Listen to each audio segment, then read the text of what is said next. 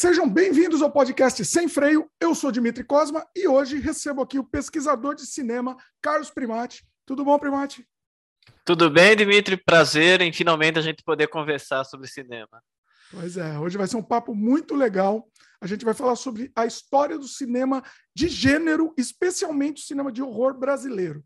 Né? Então vai ser um, um papo muito bacana. O Primati é crítico e pesquisador especializado em cinema fantástico, né? O, o Primate é uma enciclopédia de cinema. Vocês vão gostar muito do papo. Se preparem que a gente vai aprender muito hoje. Certo? Maravilha. Vamos lá. Bom, antes da gente começar o papo, deixa eu só dar rapidinho os nossos recados aqui, aí depois a gente começa, solta nosso papo sem freio, tá? Quem está começando agora, já dá like logo no começo do programa, se inscreve no canal se ainda não é inscrito, clica no sininho de notificação, aquele papo todo para o YouTube entender que você gosta do conteúdo né, e, e, continuar te recomendando, o famoso algoritmo continuar te recomendando. Né? A gente está disponível sempre às quintas-feiras, a gente lança sempre às quintas-feiras aqui no YouTube no youtube.com/barra Dimitri Cosma, e sempre no dia seguinte a gente é publicado nas plataformas de, de áudio, como Spotify, é, Apple, Apple, Google, Amazon, Amazon Music, etc. Então, você escuta a gente onde você bem entender. A gente também está disponível no dimitricosma.com e lá você encontra meus outros trabalhos também organizados, né? Os meus filmes, games, artes, tá tudo lá organizado para você encontrar tudo em um lugar só, fica mais fácil. E Último recado aqui, eu estou correndo com os recados, que eu quero ter muita pergunta aqui para fazer para o Primate, tem muito papo pela frente, então estou correndo dos recados. Se você gosta do conteúdo que a gente faz, considere a possibilidade de se tornar membro aqui do canal. Né? Você, além de você ajudar a gente, e você vai receber imediatamente muito conteúdo exclusivo que só pode, podem estar disponíveis para os membros. Né? Por exemplo, vários curtas-metragens meus. Tem um curta-metragem meu que é fortíssimo, o Horário Nobre ou Banquete para Urubus. Não sei se você chegou a assistir, Primate. Você chegou a assistir esse daí? Olha, não vi não, já me interessei. Quero Olha, ver esse. Ele é assim, ele é, é pesadíssimo, não dá para deixar aberto, não tem como deixar aberto. Né? Ele chegou a passar em algumas mostras, chegou a passar, chegou a passar qual, várias mostras, chegou a teve uma teve uma vida legal é, por por lá. E, bom, tá, o único lugar que a gente consegue deixar disponível é, é para os membros. Inclusive, logo, logo, se não tiver ainda no ar, vai estar tá no ar logo, logo make-off desse curta-metragem também, que é, um, que é um documentário enorme, mostrando todo o processo de produção. Temos o, o make-off do, do nosso longa-metragem Desamantes, mais de duas horas de material. É um documentário mostrando como se produzir cinema de baixo orçamento. A gente produziu um, um, um longa-metragem em três madrugadas. Foi um negócio, uma loucura. Primate, você não chegou a assistir, né, nosso, nosso Longa Desamantes, né? Não vi, não, mas me interessa também. E é muito importante é, isso que você faz, que é documentar o processo de criação, porque para a galera ver primeiro como é difícil fazer cinema, né? Uhum. E como também é possível, né? Com, com, com determinação e as pessoas certas do seu lado, é, é uma arte possível ainda. Haja, haja determinação, viu? Vou te falar. Principalmente. Precisa de muito. Pois é. Bom, então quem quiser ver esse material todo assim, imediatamente, é um cafezinho, um cafezinho por mês, você já tem acesso a todo esse material. Clica em Seja Membro, dá uma olhada lá na playlist, sem compromisso. E, principalmente, o mais importante é você ajudar a gente a continuar produzindo conteúdo aqui. Né? A gente sempre nada contra a maré. A gente gosta de trazer aqui o que o, não, não é o que dá audiência, a gente gosta de trazer aqui o que, o que a gente quer falar, assuntos que a gente quer conversar. Né? Então, se vocês quiserem incentivar isso daí, é, considera essa possibilidade. Bom, Primate, vamos aproveitar que a gente está tá na sessão Jabá aqui. Divulga também, divulga seu curso, divulga onde o pessoal pode te encontrar também.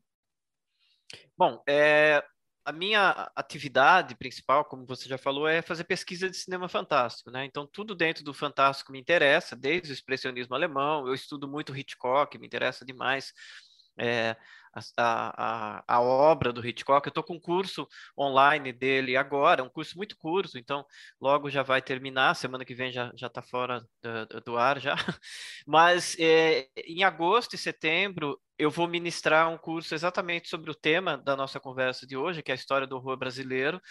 É, é, o curso mais completo e mais complexo também, porque ele é dividido em, em, em várias vertentes, assim, que já foi feito sobre eh, esse tema. São quatro módulos de quatro aulas cada um, e cada aula de duas horas, ou seja, são 32 horas falando de horror brasileiro.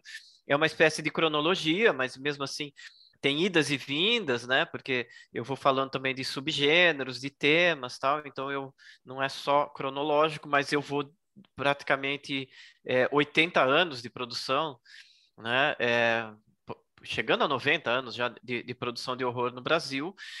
E vai ser ministrado é, pelo MIS, Museu da Imagem do Som, aqui de São Paulo, mas é, ele é online. Então, eu estou acostumado já a fazer cursos presenciais no MIS, mas desde 2020 aí a gente começou as atividades online deu certo, né? É, foi por motivo da pandemia, obviamente, mas deu muito certo. A gente começou a chegar a, a, muita gente, né? O MIS é administrado pelo governo do Estado de São Paulo, então ele era voltado a, ao Estado, né? Mas aí a gente começou a chegar ao Brasil inteiro, inclusive gente de fora começou a, a se inscrever nos cursos, que foi muito bacana para a gente.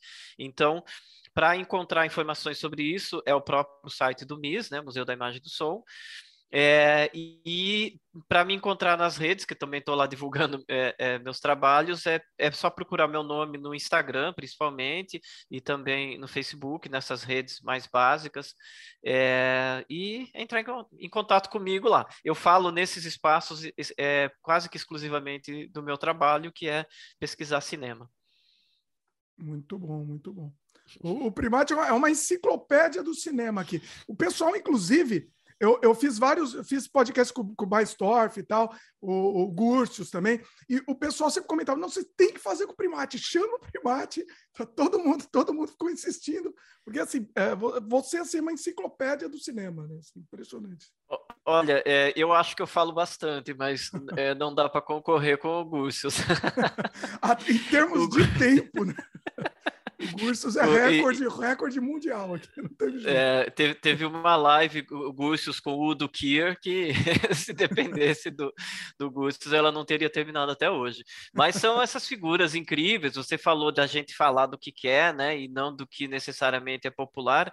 Eu sei bem o que é estar num nicho, né? Porque eu, eu, eu sou jornalista, sou crítico, pesquisador, mas é, por opção é, eu quis é, desviar o meu foco para aquelas histórias menos contadas. Né? Então, quando você entra no cinema de horror, você de certa maneira já está dentro de um nicho. Quando você afunila isso para o horror brasileiro, é, é uma coisa mais complicada ainda. Mas eu consegui não só me satisfazer né, com, com, com desenvolver, é, desenvolvendo essa pesquisa e me especializando nisso, como por uma casualidade quase que inexplicável, né, o horror brasileiro que eu comecei a estudar 20 anos atrás acabou se tornando quase que um assunto da moda, né? Uma uhum. produção é, contemporânea muito interessante, com muita gente incrível fazendo isso. Então, acho que foi uma aposta legal a, a nível de, de tema para se pesquisar né, para você ter uma ideia, eu organizei uma mostra de filmes de horror brasileiro em 2009, né? Sendo que antes de 2011, quando foi lançado o Trabalhar Cansa com do, do, do Marco Dutra e a Juliana Rojas, ninguém na mídia discutia a, a, a, existência de um horror brasileiro que não fosse Zé do Caixão, né? Então, às vezes até eu mesmo lembro, falei, cara, em 2009 eu já estava sonhando em, em, botar isso em discussão, organizando uma mostra que foi pelo CCBB, foi uma coisa super bacana. Depois a gente levou para a Cinemateca de São Paulo, tal. Mas o, o assunto só se tornou é, frequente nas discussões, é, na mídia, na crítica, em rodinhas de cinéfilos, quando começou a surgir gente como né, a Gabriela Amaral Almeida, Juliana Rojas, Marco Dutra, Marcos de Brito, Denison Ramalho começou a, a, a, fazer eh, longas né, também. Então foi, é, foi uma coisa muito bacana. Então você sai de um nicho e acaba é, continuando num assunto muito específico, mas que tem uma repercussão maior. Então eu admito é, que é uma satisfação pessoal, né, ver que, que esse assunto deixou de ser aquele, aquela coisa super obscura que só maluco ia se interessar e acabou se tornando um assunto discutido com um pouquinho mais de seriedade. E também tem uma coisa para gente que não é tão novinho assim, Dimitri, tem uma geração nova é, de, de, de cinéfilos e até de pesquisadores e de criadores de conteúdo que eles não conhecem o cinema brasileiro que não tem o horror presente na vida deles. E a gente sim, né? A gente cresceu tendo pouquíssimo acesso a filmes brasileiros de terror. Tenho certeza que você também passou por essa, né, por essa carência de, de ter referência. E essa galera que hoje tem 20 anos, 22 anos, 18, 19 anos, eles gostam muito do cinema brasileiro e de horror brasileiro, porque eles já, já saem pegando produções muito interessantes e feitas por, por, por cineastas contemporâneos, né? Não é você vasculhar o passado mas sim você você vê que na sua geração né, estão estreando ali filmes interessantes. Eu gosto muito da Anitta Rocha da Silveira, por exemplo, que fez Mate-me, por favor, agora tem o Medusa, né? a Gabriela, que eu já mencionei, é uma das favoritas desse pessoal, tem o Guto Parente, lá do, do Ceará, fazendo filmes como é, Clube dos Canibais, que é que é genial. O Ramon Porto Mota, na Paraíba, fez é, A Noite Amarela. Então, todos esses caras que estão né, aí é, produzindo cinema hoje, né, nos últimos três, quatro, cinco anos, eles, são, eles têm uma, uma resposta muito boa do público jovem também. Então, isso é bacana. Né? Então, eu falo, entrar na moda, eu, eu uso como uma espécie de, de, de, ironia saudável, né? Mas é um assunto que não, não causa estranheza. E falando como velho, né, na nossa época, né, a gente ainda tinha que romper certas barreiras para você chegar para o fã de horror tradicional. Que ele é, é, apesar de ser fã do gênero, ele é um pouco preconceituoso, ou às vezes muito preconceituoso, com o cinema brasileiro. Né? Eu sei que você conversou com o Rubens Melo, por exemplo.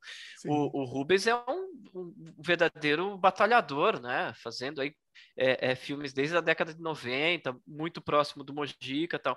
Então, a gente pe pegando essa geração mais antiga, você tinha dificuldade de chegar ao público. Né? É, inclusive... Claro que o, o, streaming ajudou, todas essas coisas, mas a renovação da, da, da, da mentalidade eu acho que é, que é bem saudável. Sim. Inclusive, você falou do Rubens Mello, eu fiz vários filmes com ele, a gente produziu várias coisas juntos, e, e, e era isso, era era bater a cabeça mesmo, assim, porque o pessoal não tinha, não tinha abertura para isso, não existia.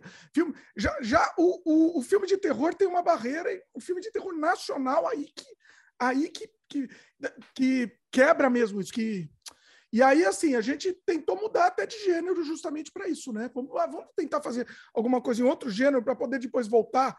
É, é, justamente por. Eram outros tempos, né? Era o ano, ano zero, né? Anos 2000 lá, por exemplo, é muito, foi muito difícil produzir. E, e agora a gente vê que abriu, abriu mesmo. O pessoal não perdeu mesmo o preconceito. Sim, sim. E eu vou lançar uma provocação aqui, que eu já faço faz tempo isso, mas é mais uma observação, né, do que necessariamente uma polêmica. O preconceito em relação ao horror brasileiro começa com o fã de horror, né? Isso me incomoda um pouco, porque, pô, é onde a gente buscaria mais apoio, né? Sendo que o pessoal que gosta de cinema brasileiro, né, que está acostumado a assistir qualquer coisa, qualquer coisa no bom sentido, né? Mas é, tem, tem uma abertura bem grande para assistir produções brasileiras, eles abraçam esses filmes de terror, é, independentemente do gênero, né? Então são filmes premiados, são filmes reconhecidos, são filmes celebrados, eles têm boa distribuição fora do país, né? E a, a, a crítica brasileira ela é muito favorável a esses filmes. Não, não são filmes que são colocados ali num, num rótulo de putz, é, brincadeira de moleque, é, não é cinema sério, cinema não é bem isso. Muito pelo contrário. Né? A gente vê festivais premiando é, muitos desses filmes que a gente é, é, vê como uma nova produção de horror. Então, é, é a, esse rompimento talvez seja é, num caminho inverso, né? Primeiro você descobre o cinema brasileiro, daí você descobre que, que, que se faz terror e de repente é, é, é esse público pode começar a gostar do gênero de, do, do, horror e se interessar, falar, pô, é complexo esse gênero, né? Não é só monstrinho. Sim. E aí começar a se interessar pelo gênero e não o inverso, né? O, o, fã de horror entender, principalmente que o horror brasileiro tem outras propostas, outras ideias, outro ritmo, né? Outros valores de produção, né? A gente não faz espetáculos né, de efeitos especiais no Brasil. A gente faz filmes mais intimistas, no, no, geral, né? Tem sempre aquele sujeito que quebra a lógica, como o Rodrigo Aragão, né? Que esse sim faz filmes de monstros, com, com né? O, no, com o nosso Sam Raimi, né? Rodrigo Aragão, nosso to, Total, né? Eu, eu até falo isso, né? O, o, o filme brasileiro de horror, ele não tem a tradição do monstro, porque fazer monstro é muito difícil, né, cara? É muito é. complicado. Aí surge o Rodrigo, ele faz um chupacabras, faz um lobisomem, faz vampiros, zumbis, e ele sabe fazer. Então, é, é, eu acho super interessante que a gente tenha esse representante, mas tem que ter um outro abnegado, né? Que é aquele cara que passa horas e horas e horas criando uma maquiagem. Mas e, e o Rodrigo é muito querido também pelo, pela plateia jovem e, e também pelo pessoal já mais antigo. Mas hum, é, a gente não pode depender do Rodrigo Aragão, assim, assim como não pode depender do Zé do Caixão, né? Então, para existir um gênero, né? Porque é muito difícil. E o gênero, às vezes, ele é sustentado até por obras medianas, né? Você que é fã de terror, você sabe que, sei lá, mais da metade do que existe no gênero são filmes abaixo da média, vagabundos, e às vezes são filmes que a gente gosta muito, né? Não é viver só de obras-primas, né? O que sustenta o gênero é a, ali os, os, as imitações de Sexta-feira 13, né? Os filmes de fantasma, assim por diante. E o Brasil também precisa um pouco disso. Né, de ter uma produção é, em grande volume, mesmo que não sejam filmes é, brilhantes ou revolucionários, como às vezes muita gente exige, né? A cobrança no, no, no, filme brasileiro ela é muito mais rígida do que um filme estrangeiro.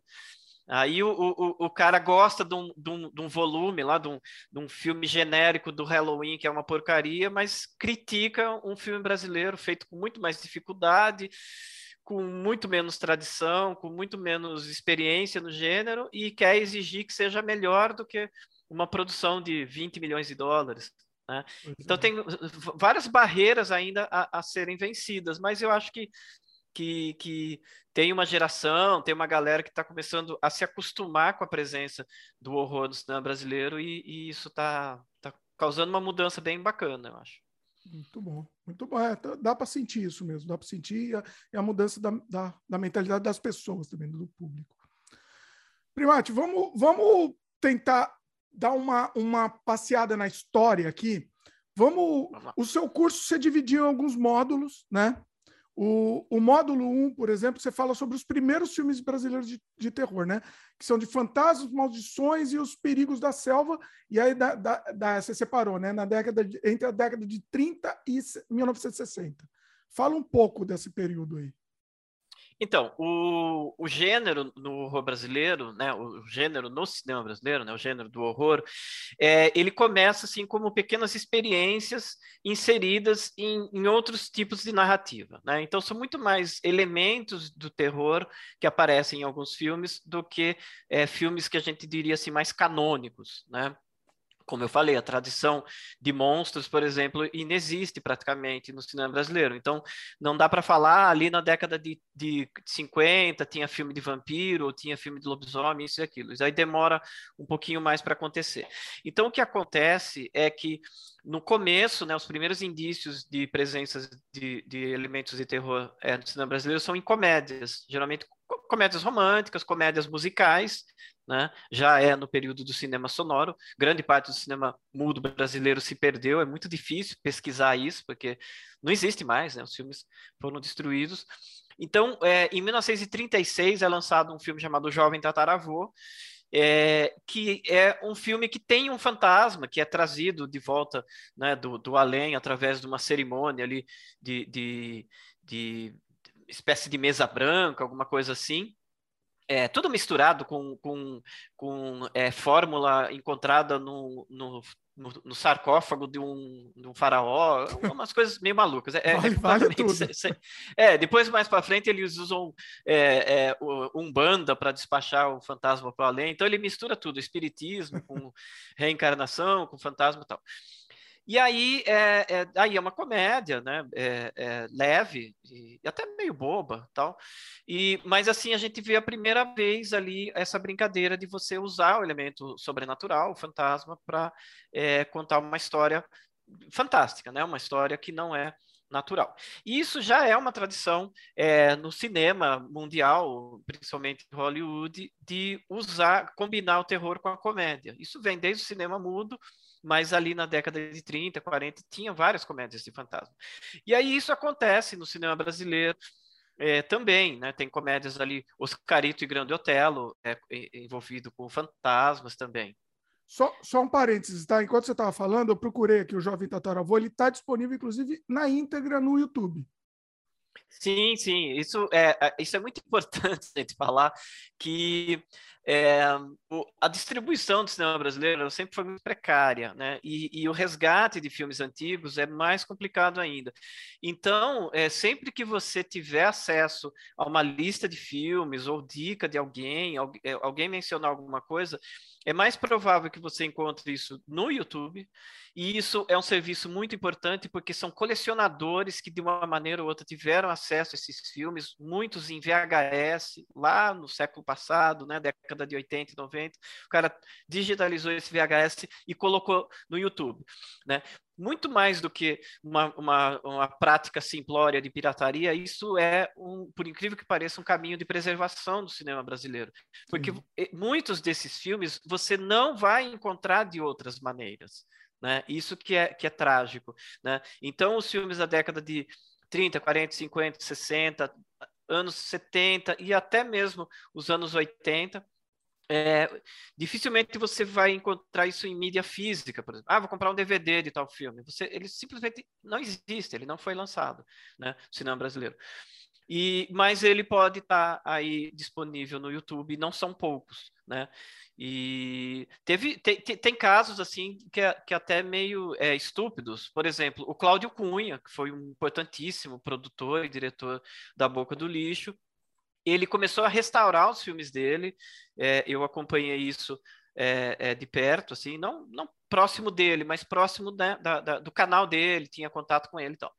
E aí ele criou um canal no YouTube e começou a colocar os filmes dele ali de graça. Olha. O produtor, o produtor do filme, Cláudio Cunha. É, eu não lembro o nome do canal dele. Aí o YouTube derrubou os filmes dele falando que estava violando os direitos. Só que ele é o dono do filme. Você é pirata então de você mesmo, né? É, você está se auto-pirateando. Acho que era é, Kinema, eu não lembro como que era. Kinema com K, assim.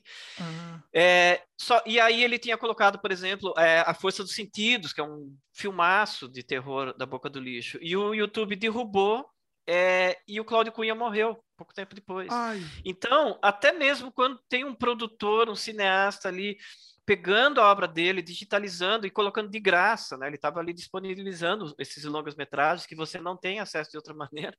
O YouTube acabou, o algoritmo não deu certo, né? E acabaram falando você está se autopirateando. E aí eu acho que ele poderia debater ali, né? Abriu ali o é, eu esqueci o termo que você contesta, né? É, Mas ele é. morreu. É.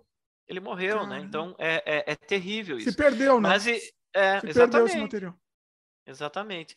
Uhum. E, mas isso que, que, que você falou é interessante, né? É, é, busca no YouTube, primeiro de tudo.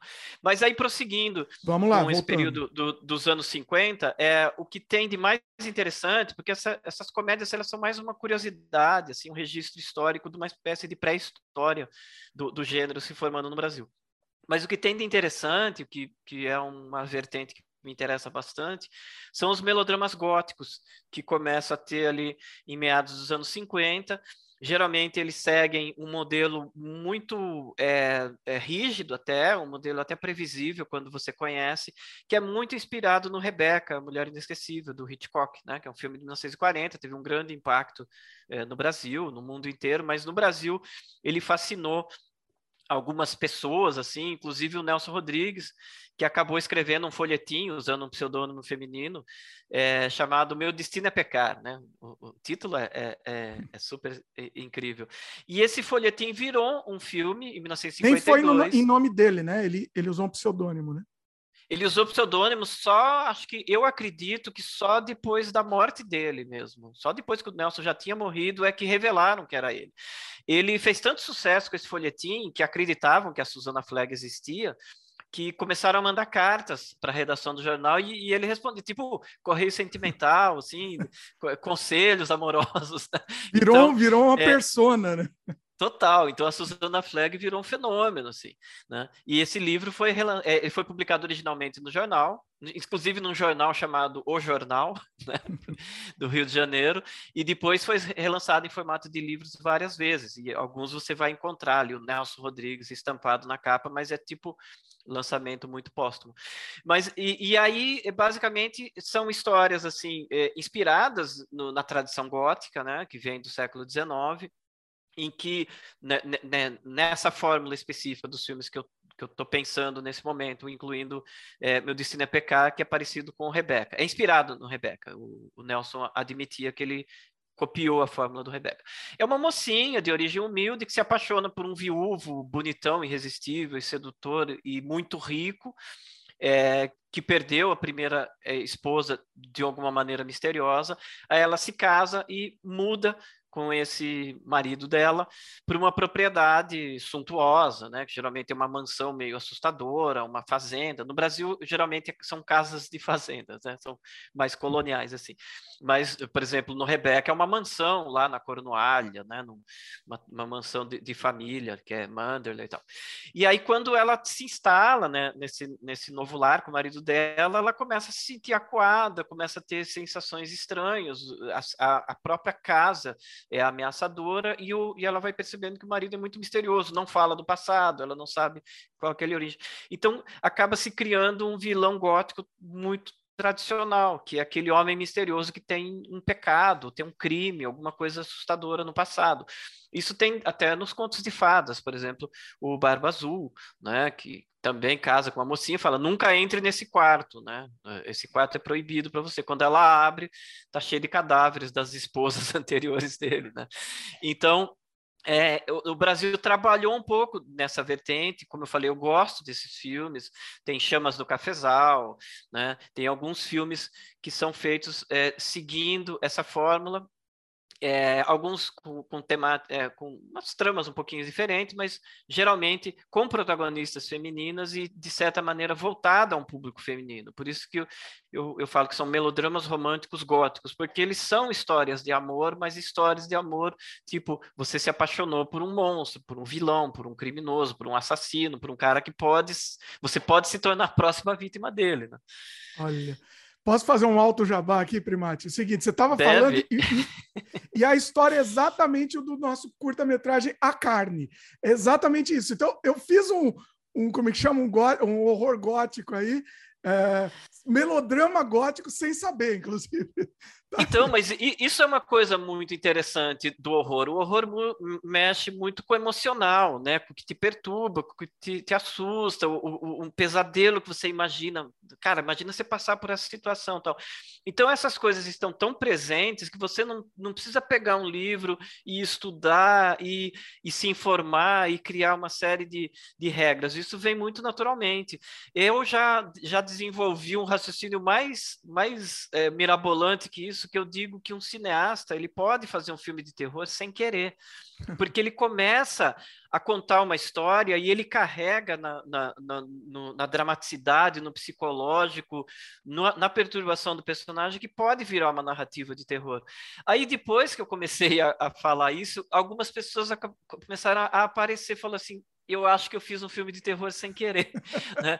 Tem, tem um caso que eu gosto bastante, que tem um longa-metragem do Maranhão, chamado Terminal Praia Grande, feito por uma, uma, uma diretora estreante em longa-metragem muito talentosa chamada Mavi Simão, e ela começou a contar essa história de uma moça solitária que eh, acaba encontrando um, um, amigo que ela não via há muitos anos num, num, supermercado, daí eles começam a ter uma relação, e o filme vai ficando estranho, estranho, estranho, né? Eu não vou entrar muito em detalhes agora, mas a, a, o detalhe que importa é que na produção do filme, tinha um outro cineasta ajudando ela, né, que chegou e falou, Mavi, é, você percebeu que você está fazendo um filme de terror, né? Ela falou, não, não é terror, não é terror. Ele falou, claro que é, porque tem isso, isso, isso, isso, isso. E aí esse filme, ele acabou participando de festivais de filmes de terror. Eu mesmo convidei para um, um festival que a gente fez, e, e, foi nessa conversa que a gente é, é, chegou essa informação. E ela se animou, ela ficou super contente, porque os, o, o, público do terror abraçou o filme dela. Né? Ele começou a passar em outros festivais, vocês podem procurar trailer ou, ou ver se o filme já estreou, chamado Terminal Praia Grande, é, do Maranhão. E aí ela se animou e ela falou: meu próximo filme vai ser mais terror ainda. Agora assumiu, e vai né? ser, vai ser e vai ser consciente. Então, Saiu do dizer, armário. A, exatamente, porque não é assim, tipo, ah, tem que ter o monstro, tem que ter o vampiro, tem que ter o sobrenatural, né? O horror ele é, ele é bonito justamente por causa disso. Ele, ele, ele viola todas as regras que ele próprio cria, né? E, é. e aí até o processo de documentação dessa produção de horror no Brasil eu segui o processo inverso do que seria a lógica, que seria você olhar para a produção é, hollywoodiana, né, que é maciça e massificante, porque é, é mais de 50% do, do, de toda a produção de longa-metragem de horror ao longo da história é de, de, de origem dos Estados Unidos. Né? Então, quando a gente pensa é, o que é um filme de terror, a referência que vai vir à cabeça de praticamente todas as pessoas é um filme de Hollywood. Então, e o Hollywood é onde se pratica o cinema mais comercial do mundo. Né? Ele, é, ele, é, ele é é moldado, embalado e apresentado e vendido como um produto definido. Não é algo misterioso que você vai descobrir. Né? Você sabe que o filme de terror é um filme de terror, ficção científica, ficção científica, faroeste é faroeste, assim por diante. Só que o cinema praticado em praticamente todo o resto do mundo, ele não segue necessariamente a fórmula comercial. Então, a gente que é fã de terror, que, que, que vai é, tendo curiosidade de conhecer filmes do mundo inteiro, se você viu um filme polonês, é, espanhol, italiano, tcheco, é, turco, é, paquistanês, ou mesmo japonês, mexicano, argentino, você percebe que tem regras diferentes, tem ritmos diferentes, tem preocupações diferentes, né? Muitas vezes esses filmes são mais adultos do que o que é proposto né, no cinema de terror clássico americano, né? Que mesmo quando ele é violento, ele está meio que é, se comunicando com uma plateia mais jovem, é. né? E a gente, a gente vê preocupações mais adultas, temas mais complexos, geralmente é, nesses países europeus e também na Ásia. Então o que eu fiz foi é, assisti muito filme brasileiro, isso já 20 anos fazendo isso, e identificando esses elementos que se encontram e acaba formando um gênero brasileiro que é que é muito, é, talvez não seja exclusivo, talvez outros países do mundo é, é, combinem com certas questões, mas ele não tem um compromisso assim de imitar fórmulas prontas. Ele vai criando é, é, é, elementos próprios. Por exemplo, tem muitos filmes brasileiros que lidam com a persistência do racismo e a, e a, e a decadência moral de, de, famílias tradicionais. Então, a gente tem um país relativamente jovem, aí de 500 anos, né, diferentemente de se você olhar para o Império Romano ou para os saxões, né, Bretanha, né, França, etc. Então, é um país relativamente jovem que você consegue mapear ali coisa de 200, 300 anos atrás e ver como certas famílias tradicionais, ainda se a gente regionalizar, isso fica mais forte ainda, né? Então, certos lugares do Nordeste acabam fazendo filmes em que tem essa ideia de daqueles coronéis que foram poderosos 200 anos atrás e hoje são figuras é, é, esquecidas e patéticas porque não tem mais aquela, aquele poder, né? E aí isso é representado como filme de terror, como, por exemplo, um sujeito que não morre porque ele está se apegando a essa antiga glória dele, né? Então, por exemplo, eu estou falando isso, tem um filme chamado é, O Nó do Diabo, produzido na Paraíba, que é sobre isso, é sobre a história de uma casa que era de um engenho de açúcar, que o, o, o, os proprietários ali, as figuras daquela casa não morrem, eles continuam presentes. Então é uma presença sobrenatural e uma presença ameaçadora que é um, simboliza a, a, permanência do racismo, né? a ideia do racismo estrutural, que ele é abolido, mas ele continua vivendo. Então isso é uma coisa que, que, que é tipicamente brasileira. É, é, um, é, um, é uma maneira de mostrar que a gente não fez as pazes com o passado e não consertou um monte de erros. Né? Aí eu encontro um filme dos anos 70 chamado Longo Caminho da Morte, que é a mesma coisa. É um coronel lá, um, um, um cara que já foi poderoso, que mora numa mansão, e, e, essa mansão vai ficando cada vez mais decadente, porque passaram ali 150, 200 anos e esse cara não morreu. E, a, e, e o fato dele ser imortal, dele ser essa figura que ao invés de morrer vai perdendo a dignidade, é uma maneira que você usa o horror, o sobrenatural e o fantástico para mostrar é, essa falência é, de valores, né, ou é, é, a, a, nível pessoal mesmo, né, essa família que foi poderosa e hoje é, é, é, é, desprezível até, mas como vilões também, né? apresentando aí não como uma coisa é, é melancólica, assim, para você enxergar aquilo ali e, e, e refletir sobre o papel nocivo dessas pessoas que são opressores. Né? Então, isso a gente vai encontrar em vários filmes. Então, eu fui identificando essas coisas vendo os filmes. E aí, um americano não vai ter essa mentalidade. Né? Eles, Sim. muito pelo contrário, eles, eles construíram o país em valores completamente diferentes. Né? Não e melhores. E segue a cartilha, né? Também é aquilo. Segue a cartilha, o, a estrutura é aquela, tem que ser aquela, segue e, e acaba, obviamente, sem generalizar, mas é, acaba sendo a grande maioria tudo igual, né? Sim, sim, sim. E, e, e, aquilo que eu falei, né? Eu acho que o gênero ele até se sustenta pelos filmes ruins, né? Porque é onde você fica insistindo nas fórmulas e, a, e, alimenta um mercado e abastece o público. Mas aí os filmes que vão fugindo do, desse lugar comum são os que viram clássicos e, e, e se destacam. E são filmes muito difíceis de imitar. E mesmo quando você imita, você percebe que é uma imitação barata. Por exemplo, se a gente for falar do Bebê de Rosemary, né? Um filme muito imitado, mas é difícil você atingir aquela excelência. Então, o gênero ele não é formado por filmes como o Bebê de Rosemary. Bebê de Rosemary é, é, é aquele ponto fora da curva que é a exceção. Né? Né? É a exceção, né? E não quer dizer que o gênero seja desprezível, mas ele é tão popular que muita gente vai vai vai vai realizar obras, né? Tamanho da filmografia de horror é impressionante, né? Tem muitos milhares de filmes aí à disposição, então é óbvio que vai ter coisa ruim. Você mencionou o Sam Raimi. O Sam Raimi é um fenômeno, um cara com, com sei lá, 21 anos fazendo um filme com aquele nível de inventividade e, e praticamente sem, sem, orçamento, é, é algo é, raríssimo, né? Mas ali você tem um talento diferente. Ele faz um filme que, que é, busca a tradição do, do, horror, mas subverte, coloca ali deboche, né? Ele, ele é muito inspirado nos Três Patetas, então tem coisas ali de pastelão mesmo, tal. Então o, o, o, que eu aí é, é o outro é, voltando ao problema que eu vejo na recepção dos filmes brasileiros é querer que cada filmezinho brasileiro que é feito com muito dificuldade tem é, é, essa capacidade de reinventar o gênero, e subverter e apresentar algo absolutamente inesquecível. Não é assim que funciona. E mesmo assim, a gente tem muitos filmes, por outro lado, né?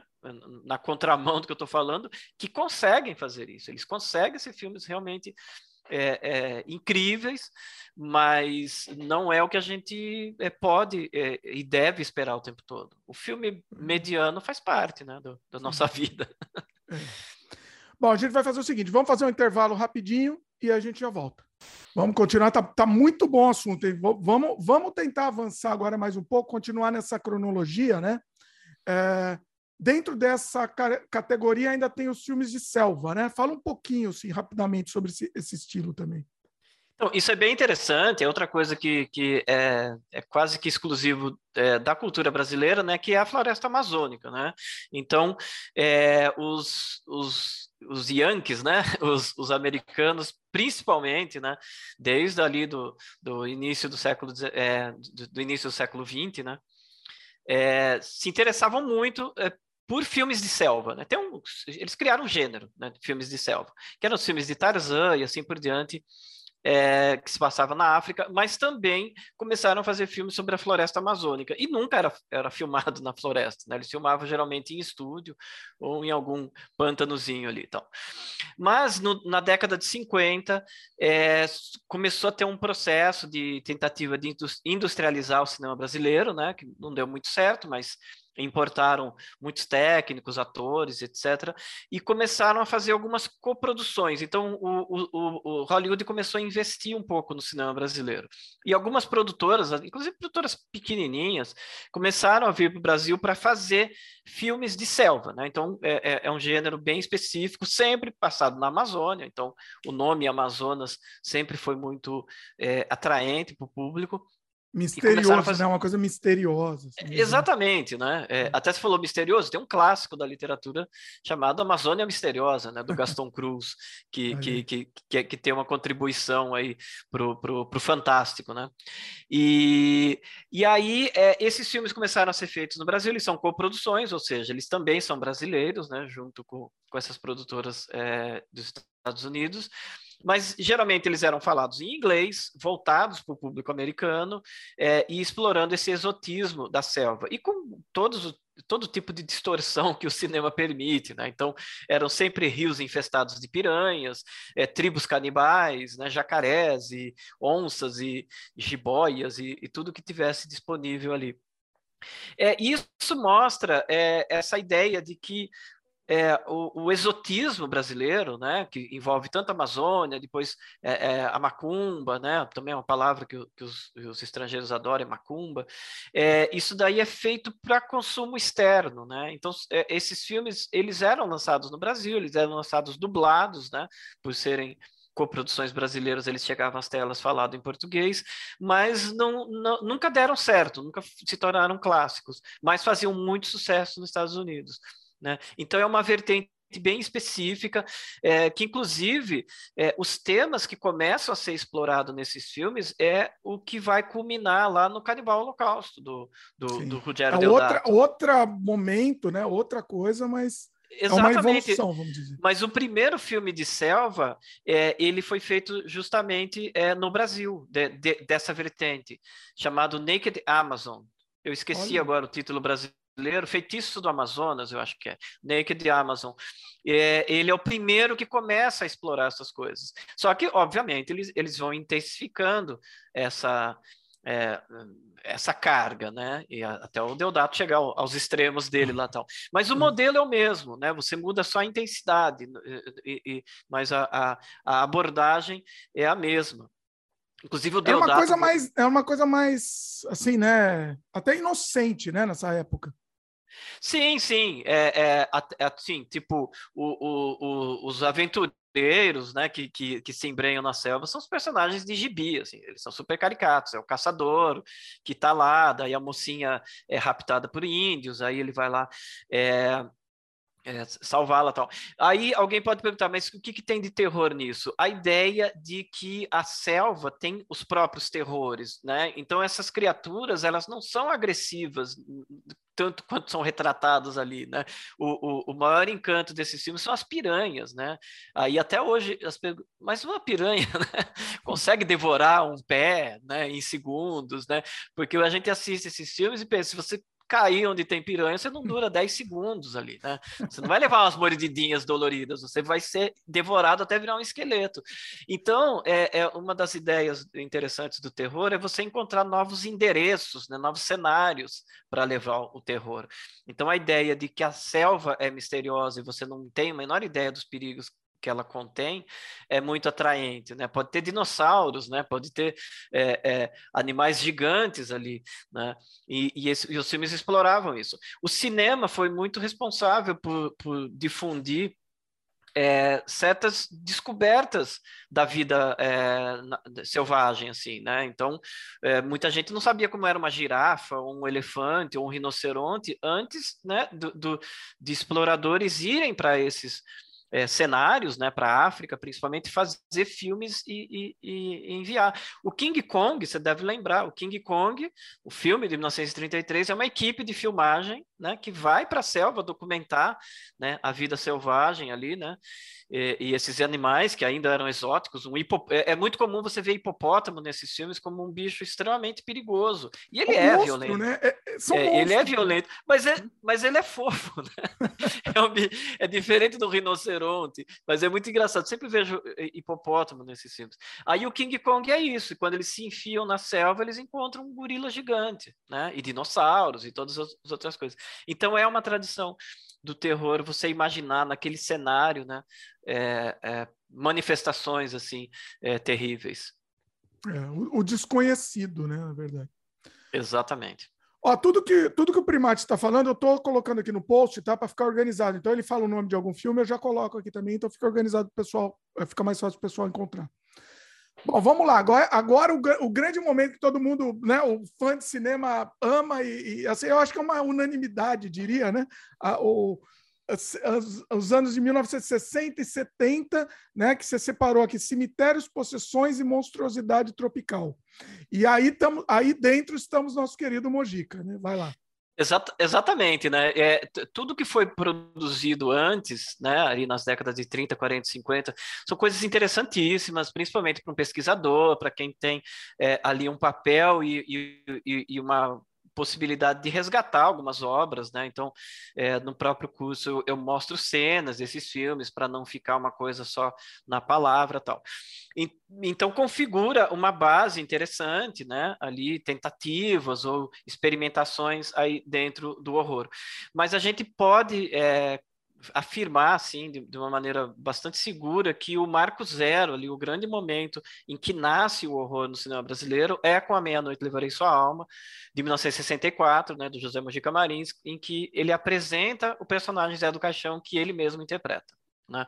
Então, a, a, esse filme é tão poderoso, ele tem uma, uma, uma força tão única, tão, tão inovadora, que ele é, tem esse poder de ser o marco inaugural do horror brasileiro, é a primeira vez que se entende assim, e, e, que não tem dúvidas nenhuma, que você não fala, ah, mas é um filme, é um melodrama, ou é uma comédia, ou é um filme de selva, é uma coisa que você categoriza inequivocadamente que é um filme de terror, né? E ele mistura de tudo, ele é violento, ele é chocante, ele tem presença de sobrenatural que eu acho é, ainda um pouco contestável, né? Porque para mim o sobrenatural que está ali são delírios do Zé do Caixão, que, que para mim Sim. torna a obra ainda é, mais fica, complexa. Fica dúbio, né? É. Exatamente. E, e aí entra no horror é, psicológico, né? Porque ele enlouquece e ele começa a ter essas visões. Então você sai do terror chocante para o sobrenatural, para o psicológico. Então numa obra só, é, o Mojica consegue abordar tudo isso né? E cria um super vilão, né? Que, que é cruel e sádico, então ele mata qualquer um que, que ele acha que pode atrapalhar os planos dele, e ele é, queima um sujeito vivo, ele fura os olhos, ele arranca o dedo com uma garrafa quebrada, né? ele estrangula, ele, ele mata afogado. Então, ele, ele tem uma, uma um arsenal de, de, de, maneiras de matar as pessoas que faz com que o Zé do Caixão se torne esse, personagem né? que, é, que, que a gente diz assim, que é o vilão que a gente ama odiar. Né? Porque é muito importante a gente entender também que, embora o Mojica fosse uma pessoa adorável e o Zé do Caixão seja um personagem irresistível, ele é um monstro, né? Ele é um, um vilão ali que, que a gente está vendo as barbaridades que ele faz e, e, e, e, ficando chocado, né?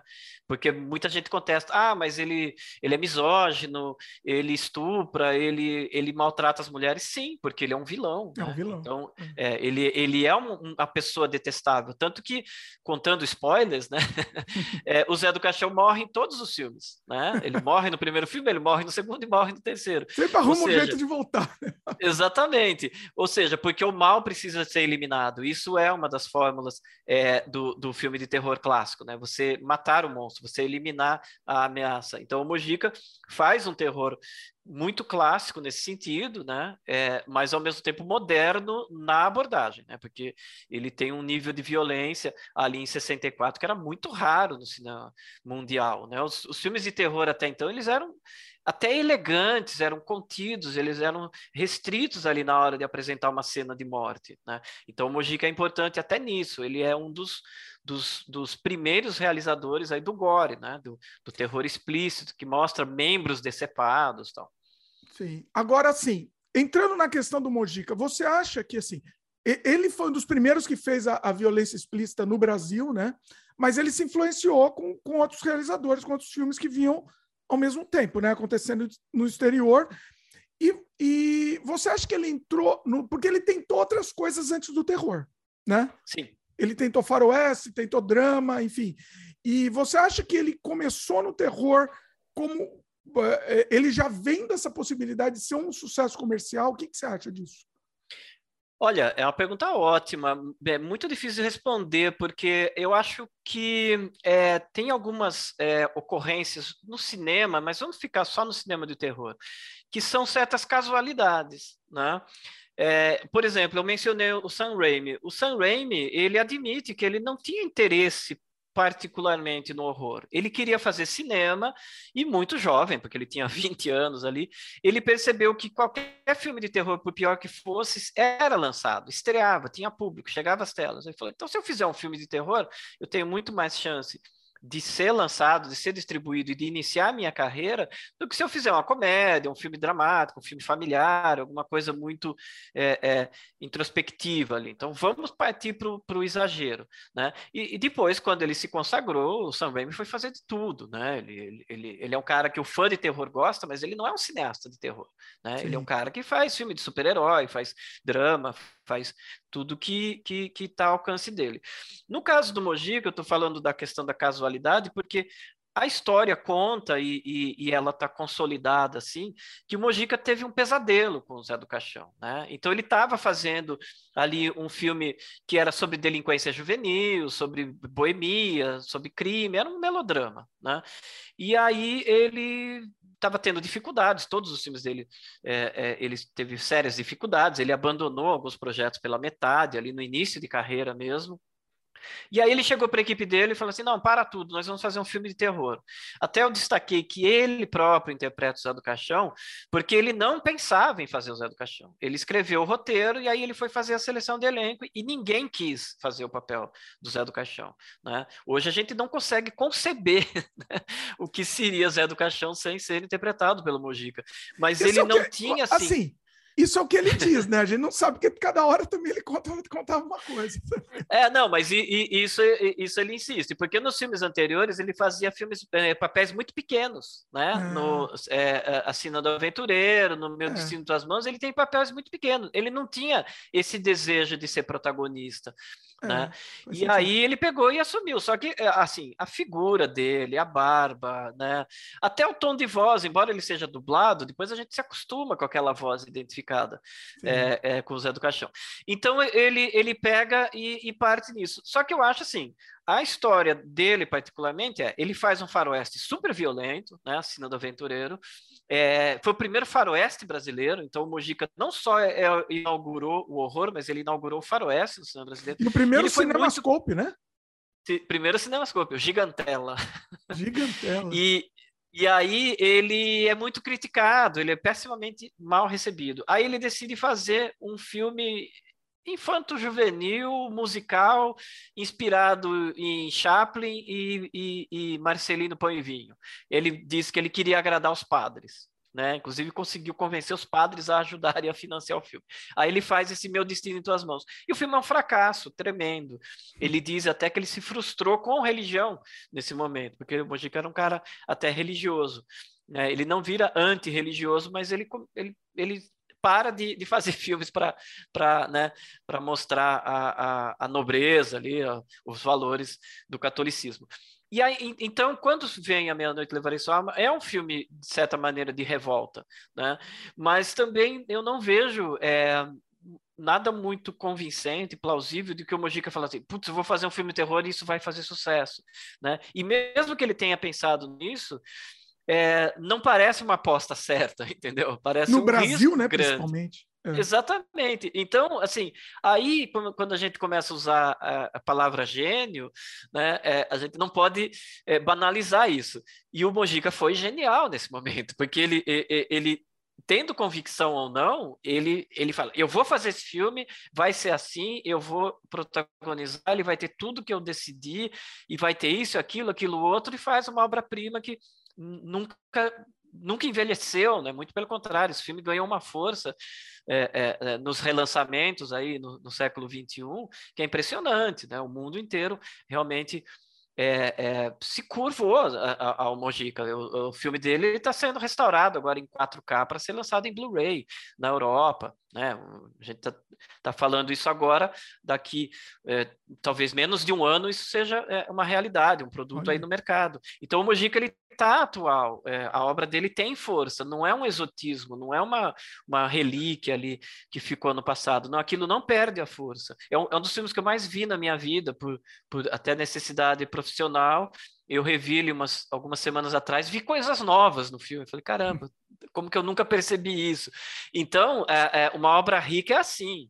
Né? Um, um, filme fraco, na segunda, terceira vez, você começa a se arrepender porque né, você começa a parar de gostar da, daquele filme.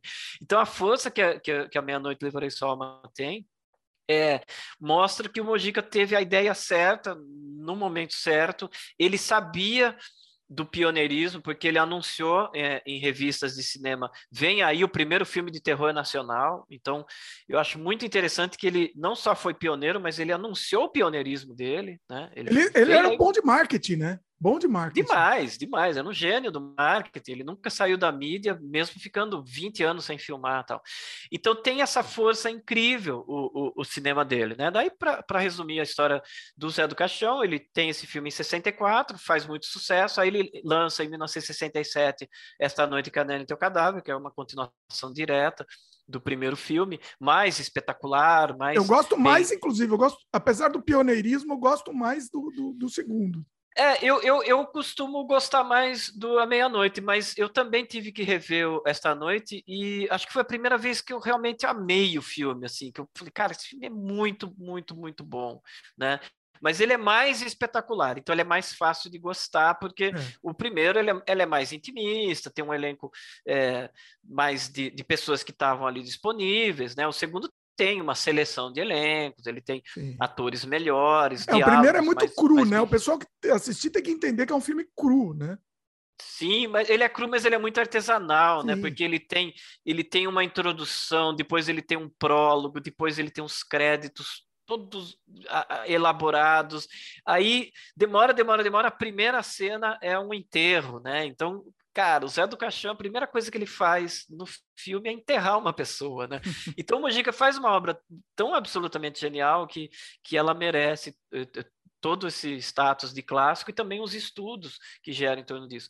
Aí o Esta Noite é o Mojica podendo eh, filmar com mais conforto, tem a cena do, do, do, o filme é preto e branco, mas tem a cena do inferno colorido, então tem muita coisa é, é, bonita no filme. Aí ele faz é, Estranho Mundo Zé do Caixão, que é uma obra-prima também, que é um filme em episódios, que apesar do nome não tem o Zé do Caixão, né? não faz parte da saga do Zé do Caixão. E aí ele faz um filme que, para mim, é a grande obra-prima do cinema brasileiro, que é O Ritual dos Sádicos, só que é um filme tão ousado, tão, tão polêmico, tão diferente de qualquer coisa, que ele é completamente vetado pela censura. E isso faz com que o, a, a, carreira do Mojica praticamente se interrompa naquele momento, e aí ele tem dificuldades para filmar e ele se afasta do terror. Aí você fala na, na emenda, você falou que tem aí é, possessões, né? Acho que possessões demoníacas, alguma coisa assim. Possessões e monstruosidade tropical. Então, e o que, que, são as possessões? É o fato de que em 1973 acontece um fenômeno no cinema que todo mundo conhece, todo mundo está mais do que familiarizado, que é o lançamento do Exorcista. Sim. Quando o Exorcista é lançado, em 1973, ele tem um recorde de indicações ao Oscar, não lembro se é 11 ou 12, mas foi indicado a tudo: filme, direção, roteiro, ator, atriz, ator coadjuvante, tudo, tudo aquilo que, que a gente vê de valor no filme. Mas é, esse filme sozinho coloca o gênero né, do terror como um, um gênero da moda. Agora é legítimo fazer filme de terror, né? Grandes astros, grandes diretores, pessoas é, é, é, do, do, mais alto nível do cinema fazendo filmes de terror. E isso é um fenômeno mundial.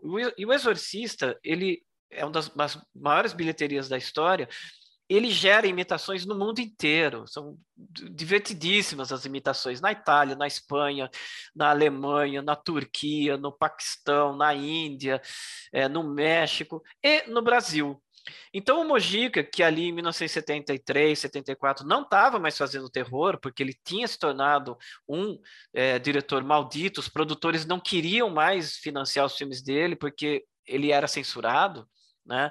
Ele tinha feito Finis Homens, Sexo e Sangue na Trilha do Tesouro. Ele estava indo para outros caminhos que não, não têm a mesma qualidade do cinema que a gente acostuma no, no Mojica. Mas aí tem esse fenômeno, né? O exorcista. Aí um produtor chamado Aníbal Massaini é, contrata o Mojica e falou: Cara, eu quero que você faça um filme de exorcismo. E o filme se chama Exorcismo Negro.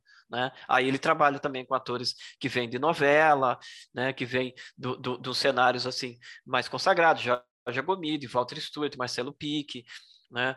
É, então ele faz um belíssimo filme e é muito divertido porque ele não tem nada de exorcista, né? Na verdade, o Mojica aproveita para fazer um filme que é super é, é, ególatra até, porque ele, ele se coloca como José Mojica Marins, o cineasta, né? De, de, como personagem do filme, que contesta a criatura, que é o Zé do Caixão, mas aí ele acaba tendo um encontro inesperado com esse Zé do Caixão que vem do inferno. Então é um embate entre criador e criatura, e é o Mojica fazendo uma espécie de terapia ali, né, de mostrar quem é mais forte, o, o, artista que cria ou a criação dele e tal.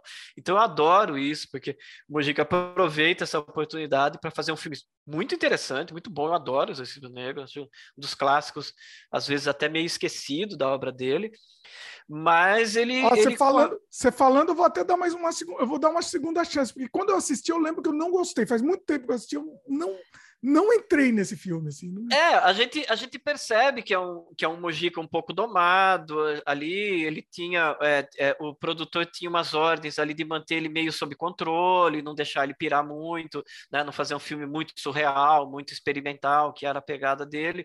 Então ele é um pouco careta naquela, naquelas relações familiares, né? Uma coisa. Ele é até um filme de Natal, eu gosto de lembrar disso. É um filme que se passa no Natal. O Mojica adorava fazer filme no Natal.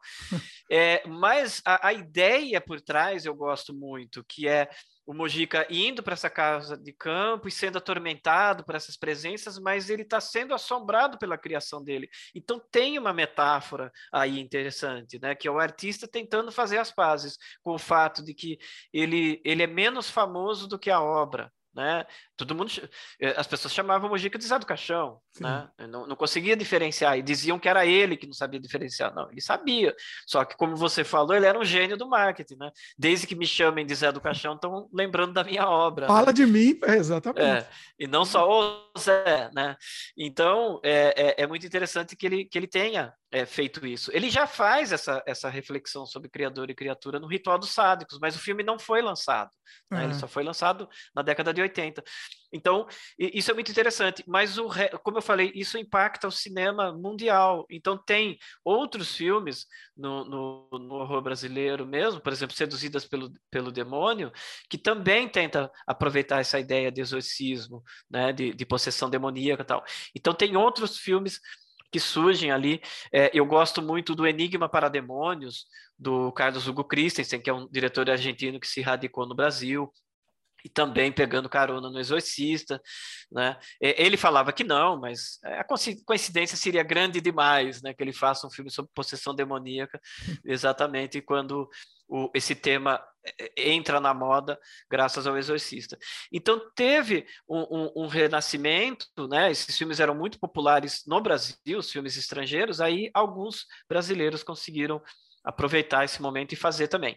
E aí eu falo da, da, da monstruosidade tropical, porque o primeiro impacto que o Mojica causou ali no, no, no, cinema, ainda nos anos 60, foi não é, necessariamente gerar imitadores da obra dele é, entre os, os, colegas dele, né? Tipo, na boca do lixo. Isso veio mais tarde, mas não foi necessariamente isso. E sim no pessoal do Rio de Janeiro, que era conhecido como o movimento ali do cinema de Grude, que era o, o Júlio Bressani, Rogério Sganzelli, Eliseu Visconti Cavaleiro, né? Essa galera, eles identificaram no Mujica um rebelde, um, um, cara que não seguia as regras do cinema, o Mujica não tinha um domínio de gramática, então ele não se preocupava muito com isso, então ele acabava sendo experimental mesmo sem que isso fosse uma ideia dele, e ele provocava o, o, o, brasileiro médio, né? Então, se você olhar é, o, o Zé do Caixão da Meia-Noite Levarei Sua Alma, ele debocha daquela, daquela crendice, da superstição, da, né, de quanto aquele povo é subjugado, é, né, é, é, é, ele, como ele diz, escravo do que não vem, né, ou seja, é, é, acreditam em Deus, embora não, não enxerguem. Então, eles gostavam dessa provocação do Mojica, e essa galera, né, do de Grude, eles eram formados como cineastas a partir da novela vague, né? Então eles estavam acostumados com essa quebra da linguagem, né, do, do da montagem não linear, né, dos personagens que não tinham motivação muito clara, e assim por diante, tempo morto, todas, todas essas coisas. Então, eles, eles combinaram essa, é, é, essa quebra da linguagem, essa experimentação que vinha da novela vague com elementos, digamos assim, mojicanos, né? elementos do, ali do imaginário desse, desse terror bem brasileiro do Mojica. E aí surgiram alguns filmes desse pessoal, né, que eu gosto muito da, da, da do Udi Grude, que era o mais distante possível da, da prática canônica do gênero terror, ou seja, filme que assusta, que, que é chocante, tá? é exatamente o inverso disso, mas usava os elementos do terror. Então a gente tem, por exemplo, os monstros de Babalu, do Eliseu Visconde Cavaleiro, que é um dos grandes filmes dessa época. Depois o Eliseu fez um filme chamado Lobisomem, e é bem curioso, porque é um lobisomem que não fica peludo, né? Aí entra naquilo que eu falei, né? O efeito especial é uma coisa muito complicada. É, é uma forma de, de, driblar isso, né? Também. É, e ele fala, e, e, e aí anuncia no diálogo, né? Ah, eu sou lobisomem, mas eu não fico peludo, então você já resolve isso, né? E o, o Bressani faz vários filmes ali que brincam com, com, com essas perturbações mentais, ele sempre tinha personagens loucos que, que, que faziam uma, né? É, alguma coisa monstruosa assim, mas ele faz um filme que é, é assumidamente um exercício em torno de clichês do terror, que é o assassino de, de é, o Memórias do Estrangulador de Loiras, né, que ele fez em Londres, na verdade, que era é, mexendo com o clichê, né, do Estrangulador de Loiras. E, mas ele fez o Barão Olavo horrível também, que, tem, que é uma história até bem engraçada, de um violador de túmulos lá, um necrófilo tal. E, e, então esse pessoal adotou o Mojica muito mais como um símbolo de rebeldia e levando esses personagens para os filmes deles, né, do que qualquer outra coisa. Então o Mujica já começa a causar impacto não em imitadores, mas em sim em cineastas ali com outras preocupações. E nesse grupo, né, bem mais jovem, mas acompanhando esse pessoal, estava o Ivan Cardoso, né, que era assistente do Sganzella tal. E aí em 1970, 71, com uns 18, 20 anos de idade ali, o, o Ivan faz o Nosferatu no Brasil, né, que é um, um Super 8, com o Torquato Neto fazendo o papel do Drácula. E aí, qual é a história do filme? O Drácula é, é caçado na Transilvânia, foge para o Brasil e, e vai para as praias do Rio de Janeiro é, beber água de coco. Né? E aí tem outro truque tipicamente tropical e, e, brasileiro, né? que tem uma cartela escrito onde se vê dia, veja-se noite. Porque o, o, Ivan não conseguia filmar à noite em Super 8. Né? Então ele filmou tudo de dia e falou assim, você está vendo o dia, mas finge que é noite. Né? É e, e, e, aí, o, e, o, e, o, mais engraçado é que o Ivan fala que ele fez esse filme a sério, para ele era um terror sério, né? Só que as pessoas começaram a rir do, do filme, porque ele é engraçado, né? Ele achava que era sério o Torquato Neto com uma capa de Drácula tomando água de coco. E, e aí, como é, acabou virando uma comédia, né? Ele é, acabaram sugerindo para ele, né? Chegou até ele o, o termo terrir. Né? Uhum. Então, o Ivan é conhecido como mestre do terrir. E aí ele só vai fazer filmes mais comerciais nos anos 80. Então tem um salto muito grande. Ele é um fenômeno, na verdade, dos anos 80, quando ele faz O Segredo da Múmia, As Sete Vampiros, e aí ele abraça de vez essa coisa da comédia, né? Comédia de monstros tal. Então, eu gosto muito do cinema do Ivan, ele é um discípulo do Mojica, mas eu acho muito interessante a gente ver como não existem imitadores do, do Zé do Caixão. Existem pessoas que falam assim, cara, eu gosto muito disso que você faz, e isso me inspirou a fazer algo completamente diferente. Né? Mas eles são ali é, necessariamente figuras que existem em função do Mojica ter surgido. Né? Então, todo esse período ele é muito rico, ele é muito interessante, e o Mojica funciona como uma espécie de sol, assim, ele está sempre, de alguma maneira, né, ali é, é, suspenso em, em, cima de todo mundo. É muito difícil alguém fazer horror no Brasil e assim, ignorar totalmente o, o Mojica. É bem complicado. Eu acho que não só de horror, né? Eu acho que fazer cinema no Brasil mesmo, você acaba sendo fã do Mojica, independente se é horror ou não, né? Porque é um admirador do trabalho dele. Ele, ele na época, ele teve muita gente que, que odiava, obviamente. Mas acho que é, hoje em o... dia, né, com o é, tempo... É, ele, ele, ele, na época, ele dividiu as críticas, assim, tinha, tinha um, uma parcela bem grande que adorava o cinema dele e tinha uma parte da crítica que detestava. Sim. E o engraçado, que pelo menos eu acho engraçado isso, é que a parte que, que detestava o Mojica apontava, em geral, erros, né, defeitos ou problemas dos filmes dele, não erros, mas problemas que quem adora o cinema dele também reconhece. Porque são os atores que não são bons, os diálogos que são caricatos. Então a gente que gosta do Mujica, a gente sabe disso. Mas a beleza também está nisso. Né? Porque é, é, é, muitas dessas coisas, né, desses diálogos meio absurdos, você vai ver nos filmes do, do, do Godard, ou vai ver nos filmes do Bressani, né? Então, é, é, aquela linha, linha tênue né, entre o que é o trash e o que, o que é o filme de arte, né? Então, o Mojica, ele, ele, ele tinha esse, esse diálogo é, é, é, com esses cineastas, justamente por causa disso. Eles entendiam a beleza dessa tosquice, né? A gente vê alguns diálogos do, do Rogério Sganzello que são engraçadíssimos e parecem tirados do, de filmes do, do, do Mojica. Só que o, o, problema do Mojica é que tratava ele como um ignorante e você olha para o Sganzello como um intelectual, né? E é o intelectual que, né, um cara super culto que, que, que entende a força do cinema dele. Né? Então, e, e, hoje em dia eu, eu, gosto muito de falar isso porque eu, eu, realmente tenho convicção. Assim, se você pegar o grosso da crítica aí na, na ativa né, do, do, do, do cinema brasileiro, eu sou membro da Abracine, que é a Associação Brasileira de Crítica de Cinema, então eu tenho uma ideia ali de, de, de, de, de como que é, é, grande parte dessa crítica.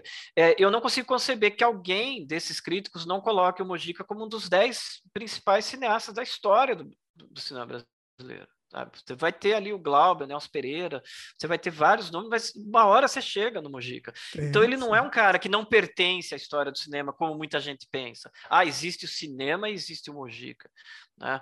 O, o, em muita lista, o, o, o Mojica vai estar na frente de, de Fernando Meirelles e outras figuras assim, né? Por, por vários fatores, né? Por praticar um cinema mais que corre mais riscos até, né? que, que também é muito importante no nosso cinema. Então tem essa questão né, que, que, que, é muito importante, porque a gente, falando só do Mojica, a gente só vai ver as qualidades. Se você tenta falar de, de um outro cinema, você vai esquecer do Mojica, mas aí fala, vamos sentar e fazer uma lista, daí você vai falar, ah, eu gosto desse, desse, desse, chega uma hora e fala, cara, Mojica é muito incrível. Então, acho que é, ele não é essa figura não reconhecida. Agora, ele passou muito tempo ferrado mesmo, sem conseguir filmar, fazendo filmes muito ruins, que a gente até gosta, assim, mas se você olhar a filmografia dos anos 70 dele, ela é muito, muito pobre, ela é muito frustrante em relação ao que ele prometia nos anos 60, mas a censura realmente acabou com o Mojica, acabou com as finanças dele, acabou com o prestígio que ele tinha com produtores. Porque uma coisa é você ser fã, outra coisa é você falar, tá aqui, né, 500 mil para você fazer um filme, um milhão. É, você pode perder né? tudo, né? Você está investindo no, é, no, Exatamente. E, e ele pegava tudo que ele tinha e botava no próximo filme. Então, quando um filme dele ficava preso, ele não tinha dinheiro para pagar as contas. Né? Então, foi isso que acabou com a carreira do Mojica. Ele foi. E mesmo assim, ele conseguiu fazer ali, sei lá, uns 10 filmes na década de 70, mesmo sem ter essa né, essa, esse respaldo. Ele começou a fazer porno chanchada assinando sob pseudônimo, que foram, se você for olhar, foram as maiores bilheterias da década de 70 dele. E só que ele, ele era diretor contratado, então o dinheiro ficava com o produtor. Então ele era capaz de fazer sucessos de bilheteria ainda, né, como técnico, né, ele tá dirigindo coisa que não interessava. A Virgem e o Machão, como Consolar Viúvas, são filmes que a gente nem lembra, que do, do Mojica, ele que dirigiu. Assinou o pseudônimo porque ele queria preservar ali o nome do Mojica como um cara do terror ou de, de filmes mais, mais intensos, né? Pois é. então, é. mas é assim, é, é, eu acho que, que é até cafona assim você contar a história do cinema brasileiro e, e tentar é, di, é, diminuir, assim, menosprezar a importância do Mojica. Eu acho que isso nem ocorre. Né? Então ele é um cara celebrado. Assim. Hoje em dia o pessoal está tendo mais essa ciência, né? Eu acho que hoje em dia tá. É aquilo tá que eu digo, né? Que outro cineasta brasileiro, por mais prestigiado que seja, tem uma minissérie biográfica dele. Né? Nossa. E é uma, é uma obra-prima aquela minissérie, né? Eu amo, eu amo. É espetacular. É, eu acho muito bem feito, mas assim, tem muitas distorções ali que, que, que às vezes até complicaram o que era simples, mas é, é. muito bem feito e o, e o, e o Matheus ali tem personagens maravilhosos ali, isso sem dúvida. É, sempre tem, né? Assim, nunca vai ser 100% fiel, mesmo porque também senão a coisa acaba mais de qualquer jeito, se a gente pegar o, o, o grosso tá lá, né? Assim, a, a essência tá lá. Né? Eu acho que, que, que, pelo menos faz as pessoas se encantarem pelo Mojica, né? Porque você vê que lá você fala assim, cara, ele era um malandro de, de, certa maneira, porque artista no Brasil tem, tem que ser um pouco malandro. E aí as coisas que ele faz, assim, na, na, na minissérie, não tem como você não, não, não simpatizar né, com a figura. o, o Nastergaard tá perfeito, né? Tá genial. Espetacular. Demais. Bom, vamos fazer mais um intervalo e a gente já volta, então, para o para outro módulo aqui que a gente vai discutir também. Aí no seu curso, Primate, você separou no módulo 3, né, a seção Monstros Debochados e Morbidez na Pornochanchada das décadas de 70 e 80. Fala um pouco aí. Olha, isso é o que eu acho mais bacana, é, olhando para o gênero, né, para o horror brasileiro como um todo, que é a Boca do Lixo. É, a Boca do Lixo, para quem não conhece, né, esse apelido é de uma região geográfica ali no centro de São Paulo, que é cruzamento, ali um quadrilátero de ruas que tem principalmente a Rua Vitória e a Rua do Triunfo, né, que eram desembarcaram as tropas da Segunda Guerra Mundial, então Vitória e Triunfo, né, são de certa maneira é, sinônimos. Então, o cruzamento dessas duas ruas é onde ficavam as produtoras é, é, nessas ruas ficavam as, as, produtoras de cinema popular ali dos anos 60, 70 e 80, né? Escritóriozinhos muito modestos, mas ali dentro tinha produtores independentes fazendo o cinema mais consumido da história do cinema brasileiro. Então, é, o interessante da Boca do Lixo é que foi o único momento na história do cinema brasileiro em que se fez um cinema autossustentável. O filme era financiado pelo produtor em é, acordo com os distribuidores, né? Então ele falou: olha, a gente vai fazer um filme assim, pô, eu quero distribuir. Daí o cara fazia um adiantamento, é, pagava o filme, esse filme era produzido, lançado, dava uma bilheteria astronômica, que esses filmes davam muita bilheteria, mais de um milhão de espectadores, muitos deles. É, e aí isso pagava todo mundo e tinha dinheiro para investir no próximo filme e assim por diante. Então, era um sistema que se, se autofinanciava. Né? Esses filmes da Boca do Lixo, nenhum foi é, produzido pela Embrafilme ou qualquer outro mecanismo ali de, de fomento de produção nacional, mas eles eram muito populares. E qual que era o apelo popular dos filmes da Boca do Lixo?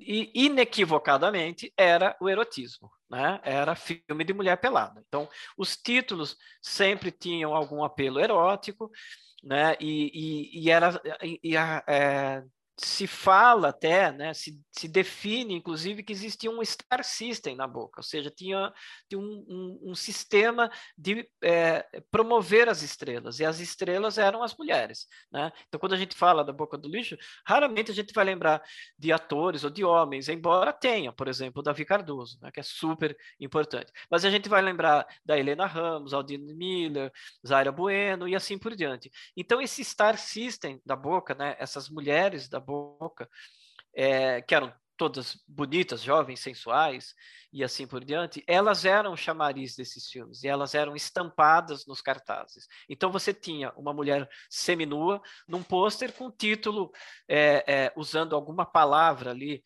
é, de apelo sexual, né, de apelo erótico, né, independente de, de qual fosse o nome. Né? E então, o, é, naquele momento, né, na, na, na, é importante a gente entender isso. Naquele momento, a única maneira de você ver erotismo, de você ver cenas de sexo que não eram explícitos, né, eram, eram cenas simuladas, era você indo ao cinema. Né? Não tinha outra maneira, não existia videocassete e isso sem dúvida não ia passar na TV. Quando passava, eles censuravam. Então, a ideia de você poder ir no cinema para ver mulheres nuas ou né, cenas de sexo, atraía uma parcela enorme do público. Né? Era um apelo evidente. É o, o, o, fora do Brasil, isso é chamado de exploitation ou sexploitation. Então, o, a Boca do Lixo é o ex exploitation brasileiro. Então é muito importante a gente entender que é um cinema popular que tem é apelativo mesmo, né? Isso é uma qualidade, é uma característica, não é um defeito. Hoje em dia, o cinema da boca ele é muito mais cultuado e mais levado a sério do que na época. Na época, ele, ele era simplesmente desprezado pela crítica, era ignorado. O crítico não perdia tempo vendo esses filmes. E qual que é a, a, a, o, o mais interessante, o que mais chama atenção nesses filmes da boca? É que eles eram taxados de porno chanchada, ou seja, filmes em que é, a presença de, de, cenas de sexo era o que fazia o filme eh, ser vendido e ser assistido. Isso é verdade, né? não tem como a gente contestar isso. É, porém, a porno chanchada ele não é um gênero, né? era muito mais um rótulo pejorativo, né? vem da chanchada, a chanchada eram os filmes em que é, é, a, a, história era interrompida por números musicais, a porno chanchada é quando a história é interrompida por cenas de sexo né? Por isso vem o pornô. Mas o gênero desses filmes, eles muitas vezes não eram é, percebidos é, é, pelo título, pelo cartaz, ou às vezes até mesmo pela sinopse. Mas quando você ia assistir, muitos desses filmes eram histórias policiais, tinha filmes é, de ação, tinha muito faroeste, né? O, o, feijoada western, como ficou conhecido, o, o, o faroeste da boca do lixo, tem mais de 100 filmes produzidos. Né? Então, é, é, é, é onde se praticava o gênero de uma maneira mais convencional, digamos assim, mais tradicional, embora com esse elemento erótico. E muito filme de terror. Né? Então, é, é, se cunhou na, na, ali na, na, na, boca essa tradição de fazer filme de terror. E o Mojica teve participação nisso, né? então ele tem participação lá no pioneirismo. Depois, como ele era um cara ali paulistano, ele também teve participação. Mas muitos cineastas começaram a seguir esses caminhos de maneira espontânea.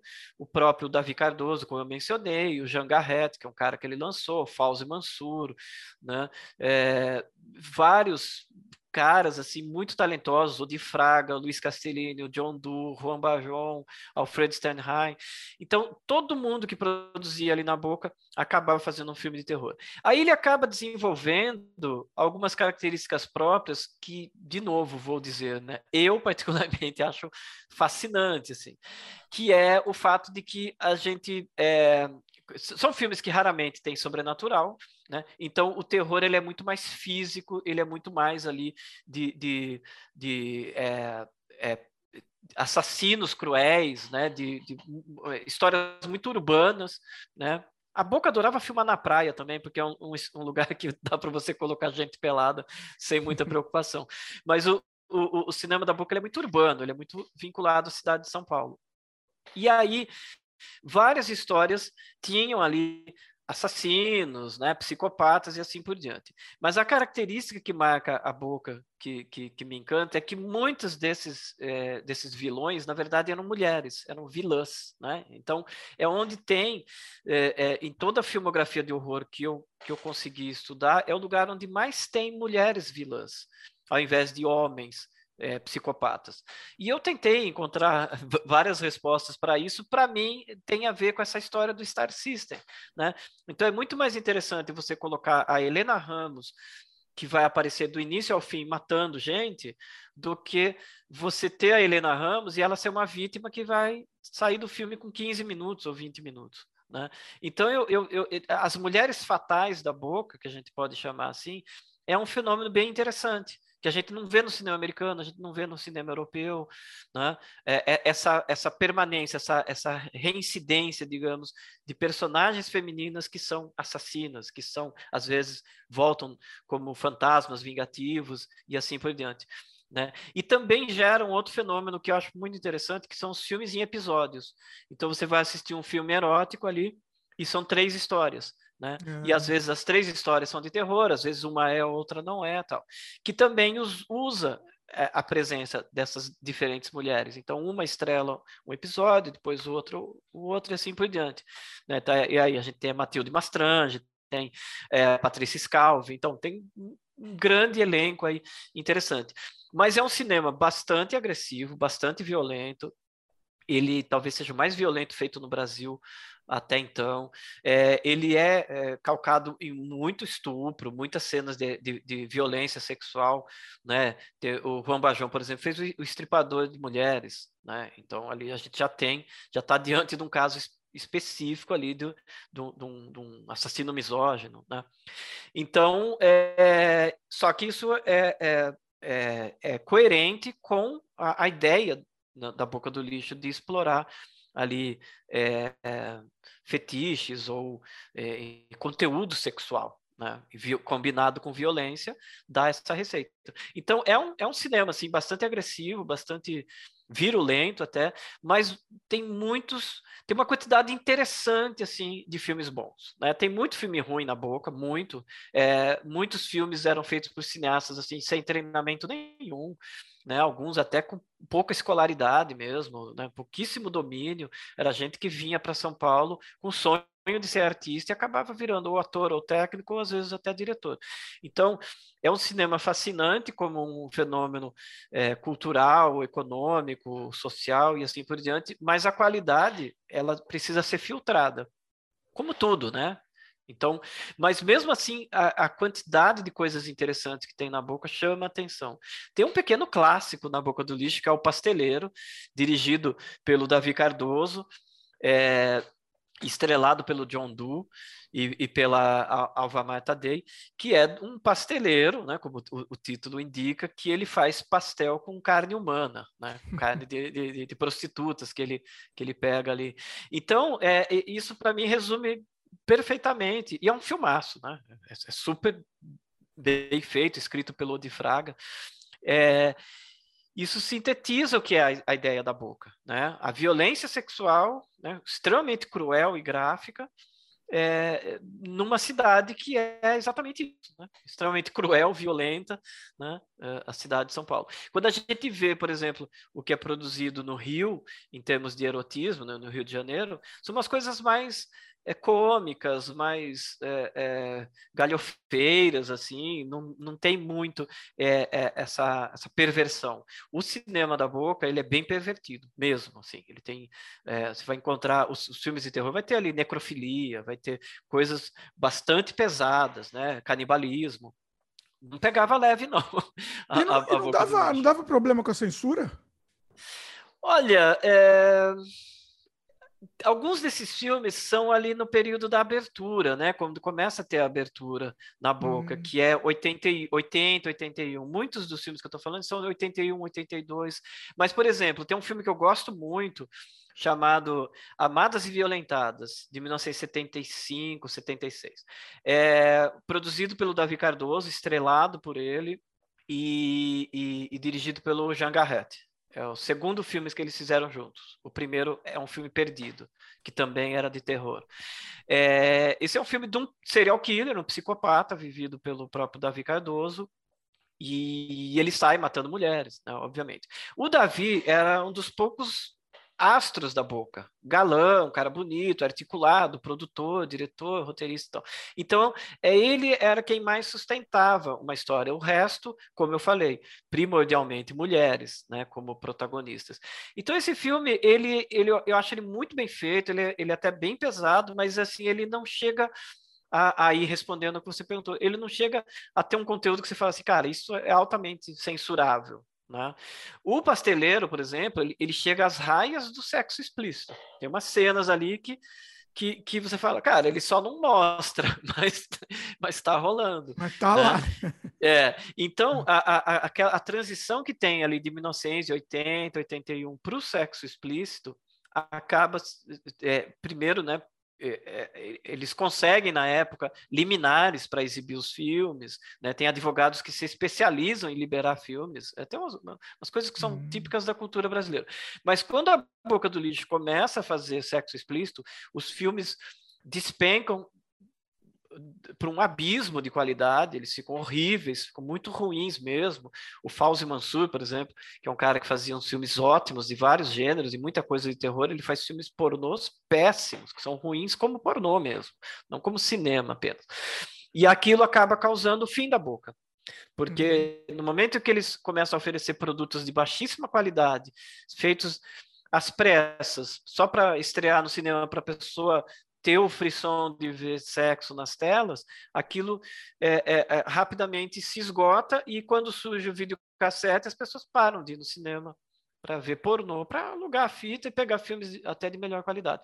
Então a boca termina de maneira melancólica, né, sendo vítima, de certa maneira, da própria tradição que eles, que eles cavaram, que é, se eles dependiam do apelo erótico para vender os filmes, quando chega o sexo explícito, você tem que ser coerente e continuar né, com esse apelo erótico. Você, aquela, aquele, aquele momento não era vamos ser elegantes e manter a postura, mas é, quase que a totalidade de quem fazia é, esse cinema mais erótico não adere ao, ao explícito. Então você uhum. não tem ali Aldine Miller, Helena Ramos, Matilde Mastrange, né? todos esses nomes que eu falei, eles não, elas não vão fazer sexo.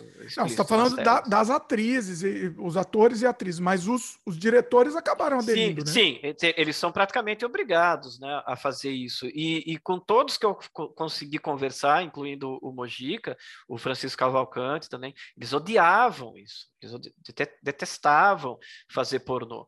O, o Francisco Cavalcante fez um filme junto com o Mojica chamado Filho do Sexo Explícito, que é um filme que ele está tentando é, restaurar até agora, que dentro do filme tem uma discussão sobre isso. Tem uma mesa de bar que está o Mojico, o Francisco Cavalcante e mais um, dois personagens que agora eu não lembro quem era, eles falando, olha, o, o sexo explícito vai acabar com o nosso cinema, então, isso dentro do filme. Né? Então, eles tinham essa discussão. O Mojica, quando ele faz pornô, ele faz lá 24 horas de sexo explícito, ele, ele, ele falava, ele falou, vou fazer um filme pornô tão nojento que as pessoas vão vão parar de consumir pornô. né? E ele botava anúncio em jornal pedindo, procurando mulher feia. Né? Isso é verdade, não é lenda do Mujica. Você encontra esses anúncios. Tá? Ele repetia mulher... essa história, inclusive, muitas vezes. Eu, eu achava, eu, eu achava que era eu achava que era mentira, até que eu encontrei o anúncio lá, procura-se mulher feia para fazer filme, filme pornô. Então, o, o, e, e, nada necessariamente contra é, é, pornografia ou sexo explícito, nenhum discurso moral cabe nessa hora. Mas eram pessoas extremamente talentosas para narrativas mais complexas, que simplesmente apontar a câmera para um casal, para uma orgia ali, e ficar filmando uma coisa quase que documental, sem, sem nenhuma sofisticação, é o fim da picada, realmente. Né? O Jean Garrett, que fazia filmes ótimos, eu adoro a filmografia dele, né? ele, ele tem coisas incríveis ali, ele vai fazer uns pornôs horríveis também. Então, a, acaba a, a vida de, desse pessoal. O Fauzi Mansur, né, que, que, que, que sempre usou o nome dele, ele começou a fazer pornô assinando Victor Triunfo. E por que, que é Victor Triunfo? Por causa das Rua Vitória, Rua do Triunfo, né? que, que é ali a, a, boca do lixo. Então ele assume ali uma persona que é a, a, né, a própria boca do lixo incorporada nele, mas ele falou, não vou nem botar meu nome nisso, não. Victor Triunfo dirigiu. Sensacional.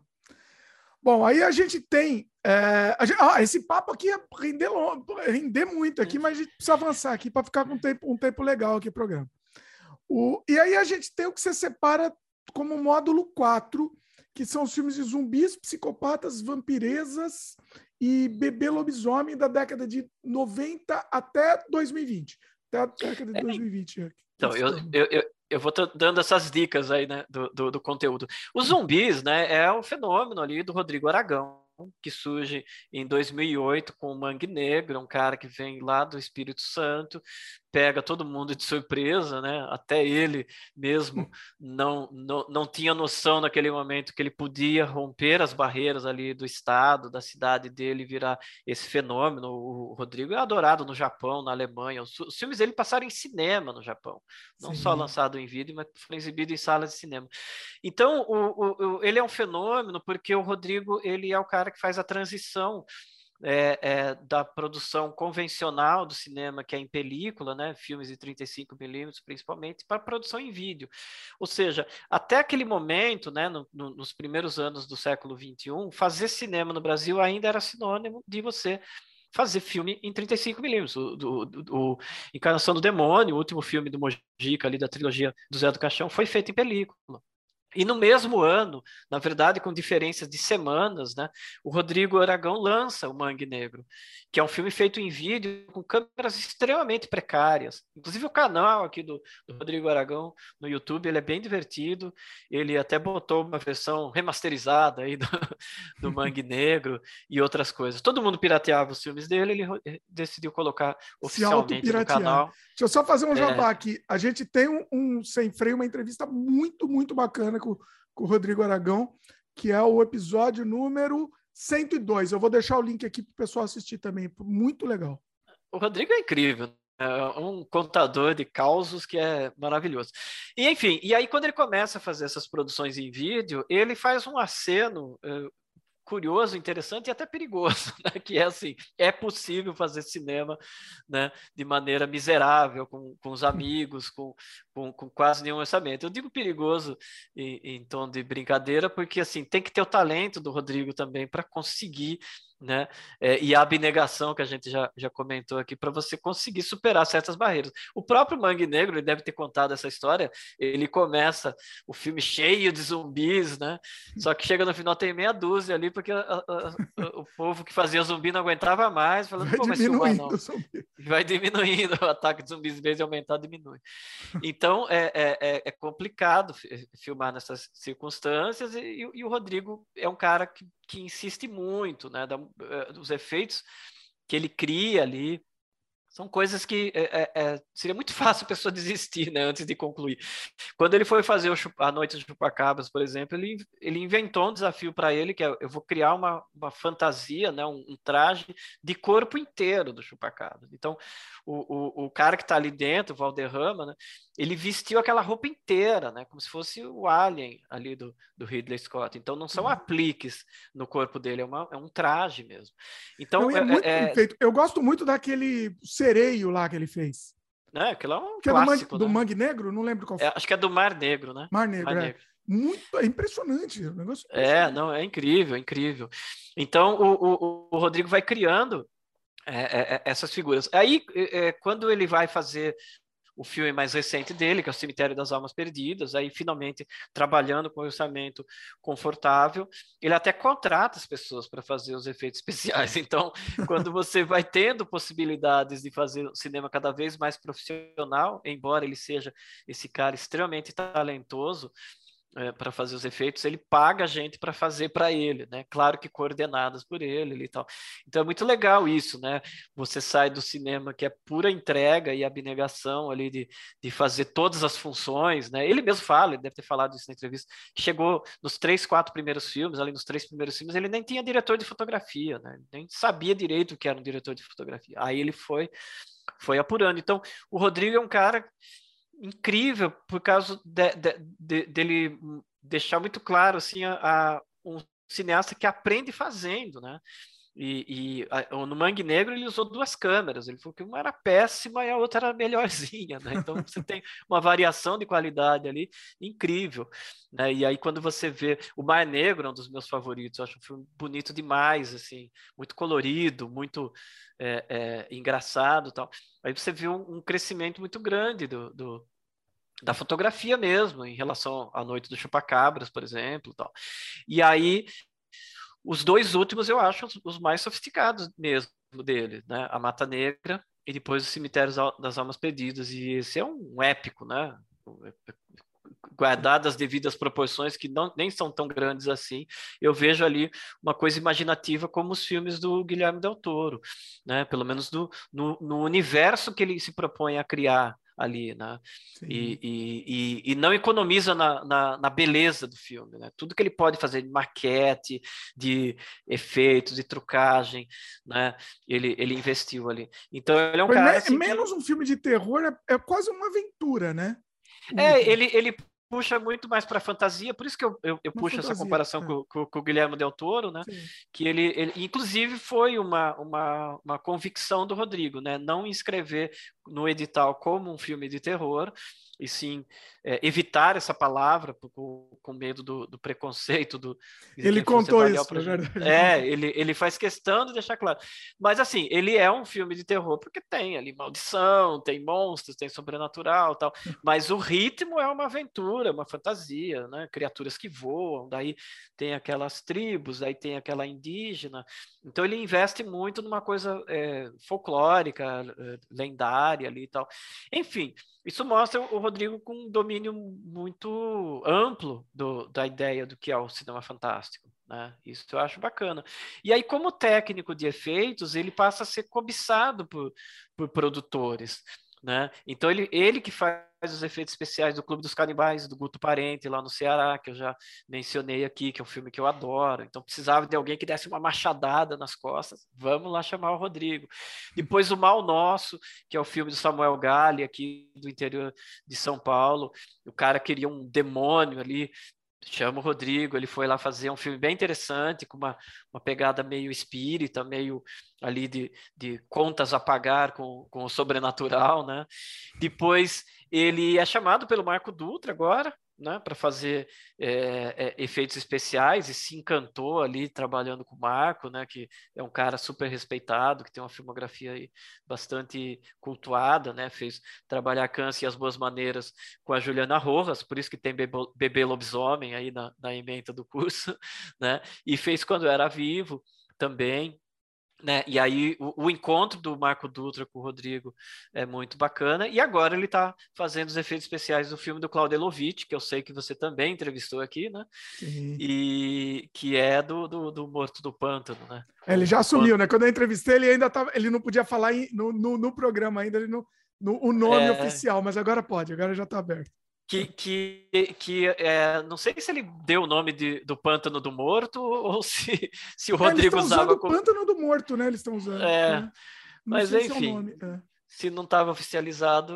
Para quem não sabe, é baseado numa HQ dos anos 70, 80, né? Acho que dos anos 80. É, acho que é finalzinho dos anos 60, início de 70, eu não tenho certeza, mas ele é anterior ao Monstro do Pântano, porque todo mundo que vê Sim. o Morto do Pântano pensa que é a imitação do, do, do, do Monstro do Pântano, mas é anterior. Assim como a Mirza, a mulher vampira, é anterior à Vampirella, né? E muita Sim, gente pensa aí. que é a imitação da Vampirella. É o quadrinho brasileiro ali dando esse golpe. Mas eu que, fiz questão de mencionar... Né? Acho que essas duas são do Colonese também. O, Isso. E o Morto do Pântano. Isso. É. E que, que o, o Colonese que, que desenhava cartaz do, do, do Zé do Caixão, né? Tem um dos Olha cartazes, é, foi o Colonese que fez, Jaime Cortez também fazia cartaz, e atuava nos filmes do Mojica também. também. E o Benício, né? Morreu recentemente, o José. Luiz Benício, o maior gênio dos cartazes brasileiros, fazia muito cartaz para a Boca do Lixo também. Obra-prima, é, né? Grandes... incrível, cada uma. Ah, o cara, o cara era um gênio. Lindo. É, bom, aí a gente está falando, estamos falando dos novos, então, o que mais você indica de, de novo aí que você quer comentar do, do, dos, da, dessa nova geração que está chegando tal? O que, que você acha que é, é legal a gente ficar de olho? Ou diretores, ou algum filme específico que você acha que é legal ficar de olho também? Olha, tem muita gente produzindo, é, é, às vezes os, os, nomes vêm à cabeça, às vezes não, às vezes eu acho que eu já falei, não falei, então fica bem é, fica até, fica até chato, né? Ah, esqueceu. É, mas, mas enfim, aqui atrás de mim está o, o, cartaz do Morto Não Fala, né? Que é o primeiro longa do Denison Ramalho, que é um cara que super discípulo do Mojica, que fez é, o que eu considero o melhor curta-metragem de terror feito no Brasil, que é O Amor Só de Mãe. Né? Então, o Denison está mais de 20 anos aí trabalhando é, ex exclusivamente no terror, fez Ninjas, que é outro curta super cultuado. É, ele teve o privilégio de ter essa obra lançada em Blu-ray pela Versátil Home Video, que incluiu os curtas dele também, então vale muito a pena ter isso na coleção, porque é muito raro o lançamento de, de filme brasileiro, ainda mais de terror. Né? Mas o que eu acho legal também destacar, apesar de eu já ter falado isso, mas destacar que tem muitas diretoras mulheres fazendo filmes interessantes. Né? Então, tem a Anitta Rocha da Silveira, que fez o Matem, por favor, em 2015 ali, E está com um filme novo que infelizmente ainda não estreou, então é outro problema do cinema brasileiro de, de, de às vezes ficar demorando para as coisas acontecerem, que é o Medusa, né? Mas que também é, é bastante interessante. A Gabriela que fez, né? A Gabriela Amaral Almeida que fez o Animal Cordial, que é um filmaço, assim, super premiado também, foi para os festivais e ganhou prêmio em tudo quanto é lugar. É, e depois ela fez A Sombra do Pai e também está filmando. Né? O Marcos de Brito, que é, fez um filme que eu gosto bastante, que é o Condado Macabro, que é uma coisa ali meio na linha do Massacre da Serra Elétrica, alguma coisa assim. Então, praticar o slasher no Brasil também é viável, né?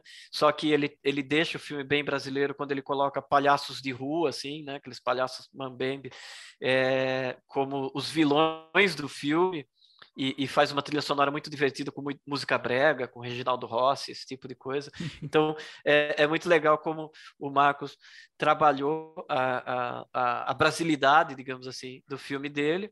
Depois ele fez um outro longa, demorou para conseguir fazer um outro filme, porque é muito difícil filmar no Brasil, né? Mas é um filme que eu acho que ainda não está circulando é, é, comercialmente, que é as, é as, Almas que Dançam no Escuro.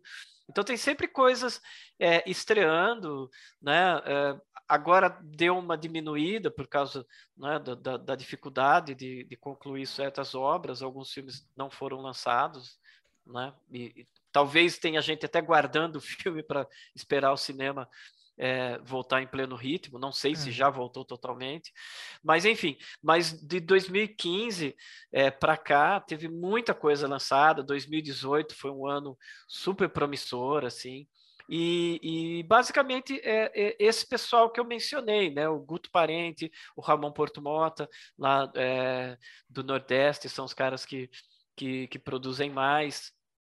É, o, o, esse pessoal de São Paulo, como eu já falei, né, o Marcos, a própria Gabriela, que é da Bahia, ela é, faz né, filme em São Paulo, o Marco Dutra, né, a Juliana Rojas tal. Então, o Rodrigo Aragão tem essa filmografia bastante consistente, né, vale a pena acompanhar.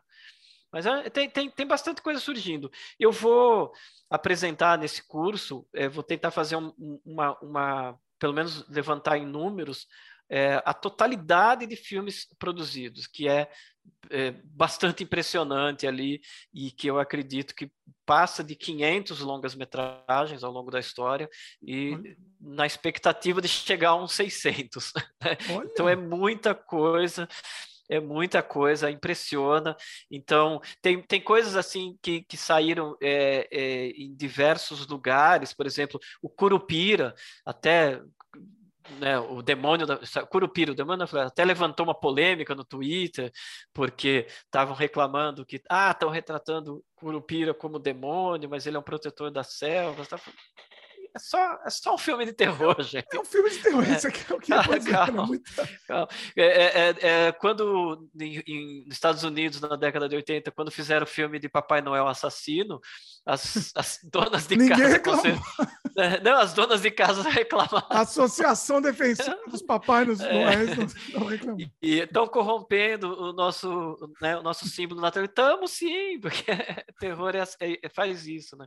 Então tem umas coisas assim, mas pelo menos vão acontecendo esses filmes. Isso, isso é muito bacana. E, e, hum. E também tem uma outra vertente que está ganhando força, que é um pouquinho diferente, que são os filmes baseados em crimes reais. Né? Então, teve o Macabro, no Rio de Janeiro, que é baseado lá nos, dos irmãos canibais do Rio, né, uma história super grotesca, e mais recentemente da Susana von Richthofen, né, que teve aquela, aquela dupla de filmes, e eles deram muito certo. Né? Eu até fiquei bastante na expectativa de ver o que ia acontecer com esse filme, porque ele ia, ia, ele ia ser lançado exatamente na semana que estourou a pandemia no Brasil e fecharam os cinemas.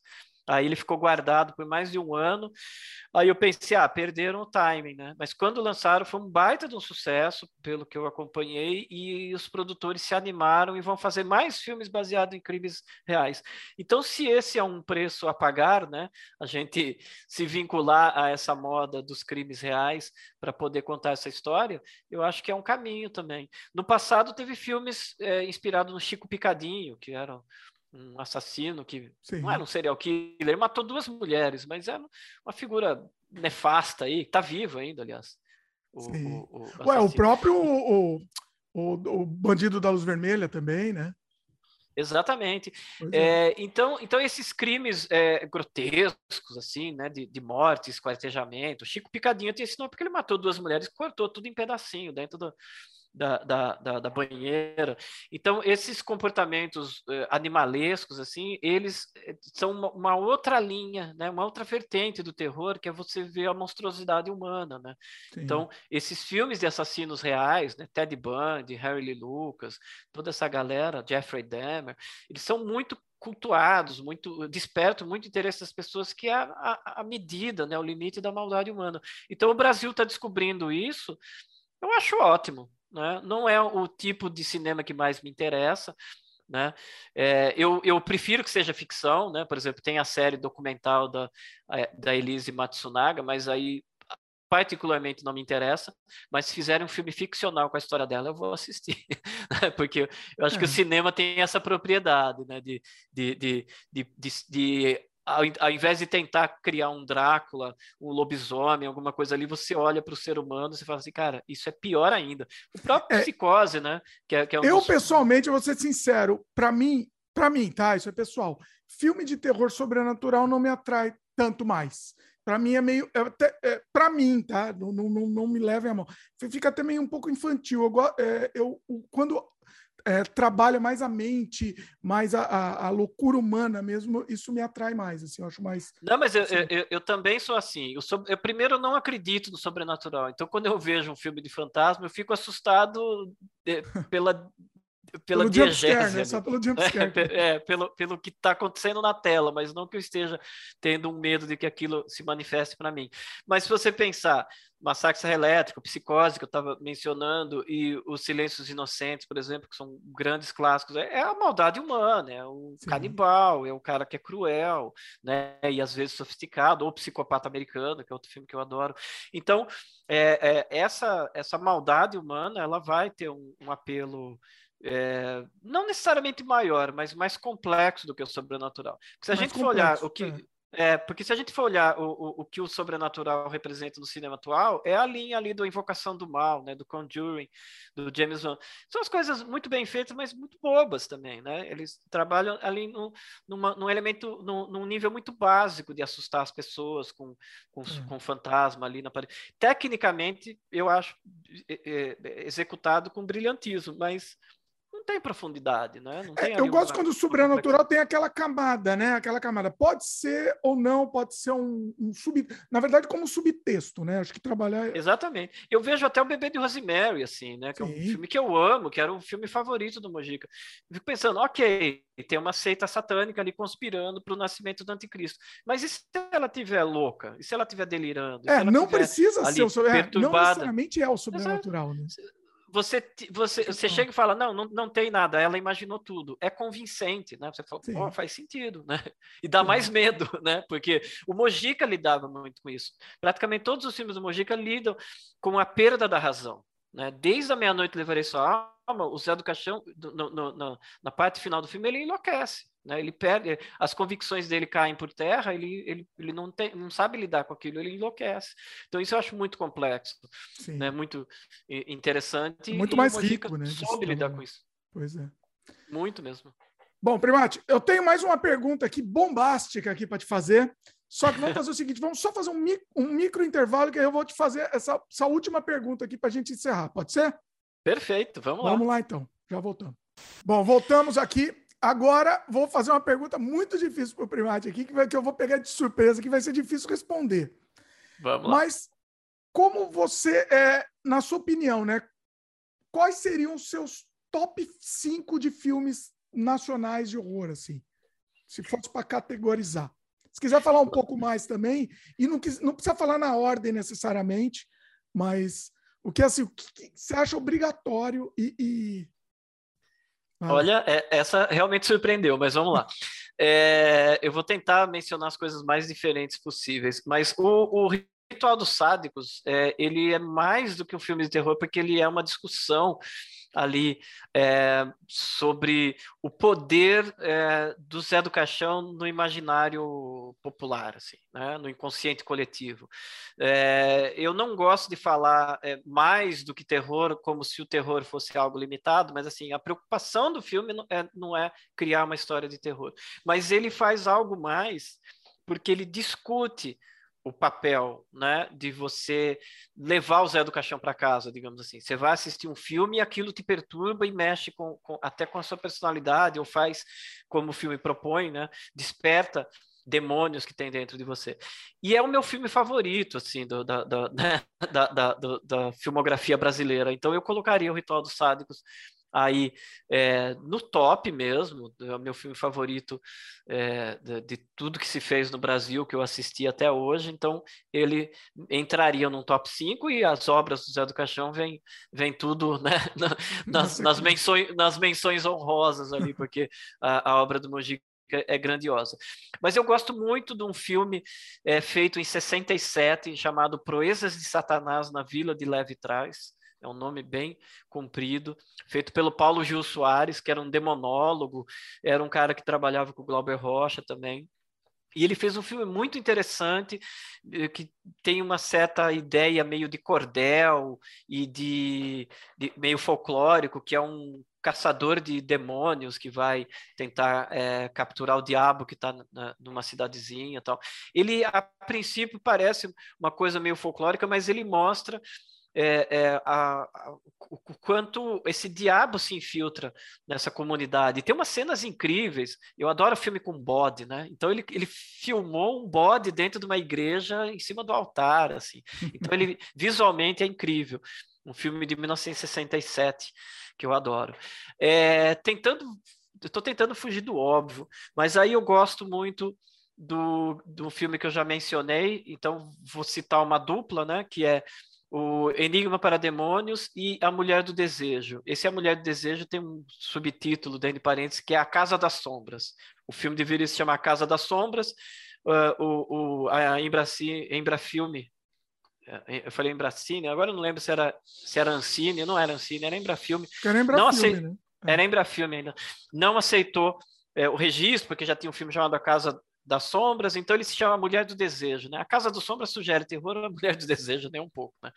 Mas enfim, são dois filmes do Carlos Hugo Christensen lançados em sequência, no qual ele se inspira no primeiro ele adapta um conto do Carlos Drummond de Andrade, o único conto de terror que o Drummond escreveu virou esse filme Enigma para Demônios, e nesse segundo o, o, o Christensen, que era argentino, faz uma mistura ali de Samuel Taylor Coleridge com Nathaniel Hawthorne. Ele mistura os autores estrangeiros ali do gótico, do terror, e, e faz esse filme é, muito muito barroco, muito muito bonito, assim, é, é uma visão tipicamente estrangeira no, no, cinema brasileiro. São filmes que na época soavam meio antiquados já, muito diferente do cinema novo, mas eles parecem como se fossem filmes da Hammer feito no Brasil, sabe? Então eles Olha. têm aquela aquela coisa meio gótica, só que acaba sendo meio barroca. Então eu, eu gosto desses filmes. Eu acho que eu já mencionei a força dos, dos sentidos do, do, do, do, do Jean Garret. É um filme incrível é, que se passa numa praia, numa ilha, em que as pessoas têm um comportamento de dia e um comportamento diferente à noite. E no final ele tem uma epígrafe do Lovecraft. Então é um filme da boca do lixo feito em 1979 com inspiração Lovecraftiana. Acho que não dá para ser melhor né, do que isso. Então eu gosto muito desse filme. Estou falando de filmes que eu realmente gosto e estou vendo se eu estou deixando algum de fora. É, mas aí para colocar um curta, eu vou mencionar o Amor Só de Mãe, que eu já falei. É, é, o próprio Denison disse que é a melhor coisa que ele fez, né? É, embora o longa dele seja muito divertido, muito bem feito, é, a força ali desse curta Inclusive, ele é bem pesado, né? Você mencionou esse termo, né? Filmes pesados. A, a, o Amor Está de Mãe é bem pesado, choca algumas pessoas ali, porque ele mistura sexo com satanismo, com. com e é... ele é bem, é bem realista mesmo, né? Exata, bem... Exatamente. Então tem, tem uma força ali. E um, e um filme que eu deixei de, de, de, mencionar no nosso papo, eu vou colocar aqui como uma recomendação, mas também é um dos meus favoritos. Da, é, da, da, safra recente, que é o School, a máscara de Anhangá, que é ah. dirigido pelo Capel e pelo Armando Fonseca, e para é, lembrar do Capel como um grande técnico de efeitos especiais, porque ele que construiu aquele coração que fica pulsando né, no, no Amor Só de Mãe. Né? Então o Capel também é um cara super veterano, super de, dedicado ao cinema, ele fez os, os, efeitos especiais do Encarnação do Demônio e assim por diante. Fez um filme bem bacana, em que ele mistura luta livre com slasher, com maldição ancestral, ali e tal. Então, é, é, ele investiu ali legal no, num imaginário. Eu assisti, realmente é isso, ele mistura um monte de coisa, né? Interessante. Sim, sim, é, e ele fez assim mesmo para dialogar, né, pra, com o mercado, para, sabe, para tentar trabalhar em cima de, de clichês e de regras do gênero, mas ao mesmo tempo buscar uma coisa pré-colombiana ali e tal, né, uma coisa do folclore, sendo muito respeitoso, né, porque ele teve toda essa preocupação de não fazer né? Inclusive ele fala que se chama school, né, em inglês, porque é meio que a visão estrangeira mesmo, né? É o Yankee ali olhando para a cultura latina, tal. Então eu, eu gosto do filme, acho bem bem é. interessante. Eu achei interessante também, achei bem, bem divertido também. O Cap eu quero trazer aqui para cá também, fazer uma, fazer uma entrevista. O Cap, é um papo ótimo também. Né? É, é. Esse... Eu conheço muito, já trabalhei muito com o Rafael Borg, né, que é parceiro dele também. Os, os três são ótimos, né? O Rafael, o Armando e, e o Capel. Se você pois quiser é, dar umas risadas, também. chama todo mundo. Chama toda, toda a turma. É. O Armando é engraçadíssimo. pois é. É o pessoal Nossa, do muito Cine bom, Lab, né? Pra quem, pra quem Tem mais alguma lista aí? Ó, eu, eu, essa, ó, pra, se depender de mim, vai longe a coisa. Olha, eu, eu, vou, eu vou te falar uma coisa. Eu tenho uma lista no Letterbox, né? De, de, de horror brasileiro, que é até bastante é, clicada lá. Então lá tem, tem uma boa mais de 130 filmes, eu acho. Olha então aí. tem um bom, uma, um bom guia para se começar. Mas eh, tem muita coisa para atualizar. Eu tenho pelo menos uns 40 longas aí dos últimos anos que eu não vi ainda, né? E, e, porque é, muitos compromissos, então a gente vai passando na frente. Mas agora eu vou entrar num, numa semanas de preparação para o curso e mesmo no, no, transcorrer do curso eu vou me atualizar, mas eu vou sempre mapeando tudo que eu descubro.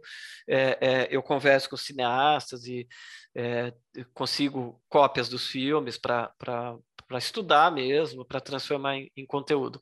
Então é, é, um compromisso que eu tenho assim, de, de, de mapear isso e, e tentar manter é, atualizado. Eu tenho uma página no, no Deixa eu até, até, elogiar aqui que, que o que você tem feito, né? O trabalho que você tem feito para manter o, o, cinema de gênero brasileiro vivo e manter e, e, manter relevante, assim, é muito importante. É muito importante mesmo, Primati. Você, é, você é uma figura fundamental aqui pelo que a gente conversou até agora, né? O que, como mudamos a mentalidade, as pessoas mudaram a mentalidade. Você é uma figura fundamental nesse, nesse processo. Né? Você tem ciência disso, né? Você tem ciência. Pô, eu, eu, Sem falsa agrade... modéstia, porque é verdade, é um fato. Não, eu agradeço, é, mas aquilo que eu falei, né? Eu comecei a fazer isso por, por é, convicção, né, por, por interesse no, no, tema, mas não tinha como prever que ele ia ganhar essa força, não ia ficar uma coisa assim, tipo, ah, terminei meus estudos e agora posso descansar. Não, é, surge muita gente fazendo. Então, essa facilitação na produção ainda é muito difícil, mas não é impeditivo como era você não ter acesso a uma câmera em negativos, né? Então, essa, essa maneira, essa democratização do acesso a, a, equipamentos, né, e você conseguir filmar em digital, permitiu que as pessoas fossem, ah, agora eu vou fazer o que eu quero, que é filme de terror, né? Muita gente do passado, o Carlos Reichenbach mesmo contava, ah, eu queria fazer uma história dos vampiros que vivem à luz do sol e não sei o que lá, nunca fez, né? Então, pelo é, é preconceito, é, né? É, porque daí fala assim, quem vai financiar meu filme de vampiros, Sim. né?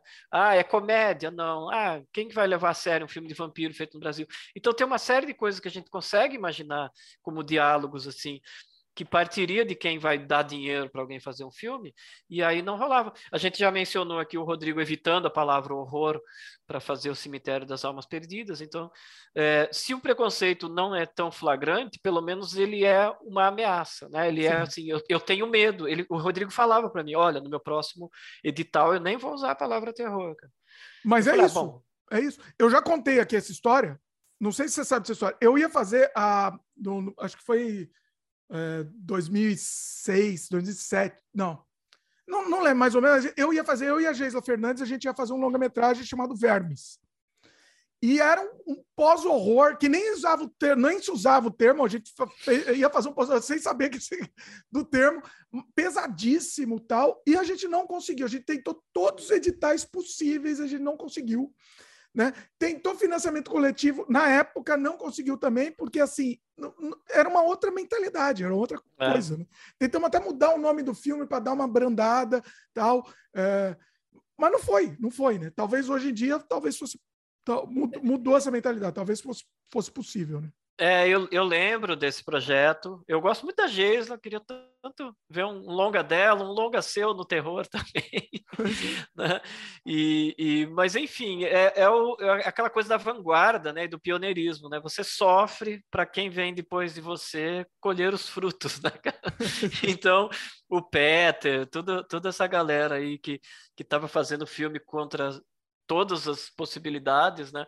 às vezes o cara consegue é, é, é, se aproveitar disso. Às vezes é só o, o, o cara que se sacrifica para outro vir e, e, e, se aproveitar, né? Existe inclusive essa ideia. Ah, tem gente, tem oportunistas fazendo filme de terror no Brasil. Eu não sei se chegamos a essa, né, a essa etapa, assim, mas vai chegar uma hora que é possível, né? Que, que Isso assim, se tiver também tá bom, também é. Não, tá, é, tá, são bem-vindos, né? Mas essa ideia de que ah, vou ganhar dinheiro com terror no Brasil, ganhar dinheiro com cinema no Brasil já já, já é, é uma lenda. Já, um mundo de contos de fadas aí. Total. E, mas, mas eu ouço isso. Ah, fulano de tal é um oportunista aí fazendo filme de terror. Eu falo assim, ah, deixa ele. Deixa, deixa, deixa tentar, tá certo. É, é isso. Muito bom, Primate. Acho que assim, teremos que ter, teremos que ter muitos, muitas horas a mais.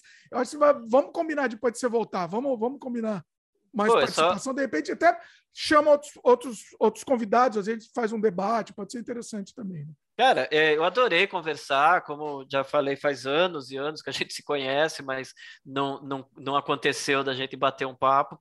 É, espero que tenha sido divertido para você, para quem está acompanhando. Eu adorei, eu adoro falar sobre esse assunto. É, dá para puxar vários temas a partir disso, ou falar de outras coisas, como você falou, é só convidar eu volto aqui. Vamos sim, com certeza. Bom, aproveita então, divulga mais uma vez aí seu curso. Assim, lembrando que assim, como, como esse programa vai estar no ar para sempre, também a, divulga as formas do pessoal te encontrar, né? De repente esse curso já acabou, mas o pessoal pode ver onde você está tá dando novos cursos, tal, como é que funciona.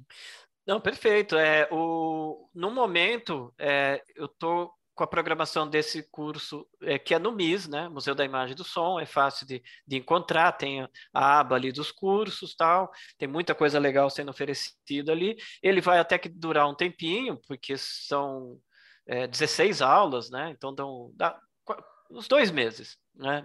Eu sei que vai atravessar agosto e setembro. E e aí, é, procurar meu nome, principalmente em Instagram ou no Facebook. Eu tenho uma página aqui que eu não estou conseguindo atualizar no Facebook, que chamado Filmoteca do Horror Brasileiro, mas já tem muita coisa inserida lá, tem uma quantidade enorme de trailers. Então, para quem não está familiarizado com o horror brasileiro, entra ali, tem um monte de coisa. Eu faço curadoria para alguns festivais, como o Rio Fantastic Festival, a Crash, o Cine né? alguns festivais que vão rolando sobre esse tema.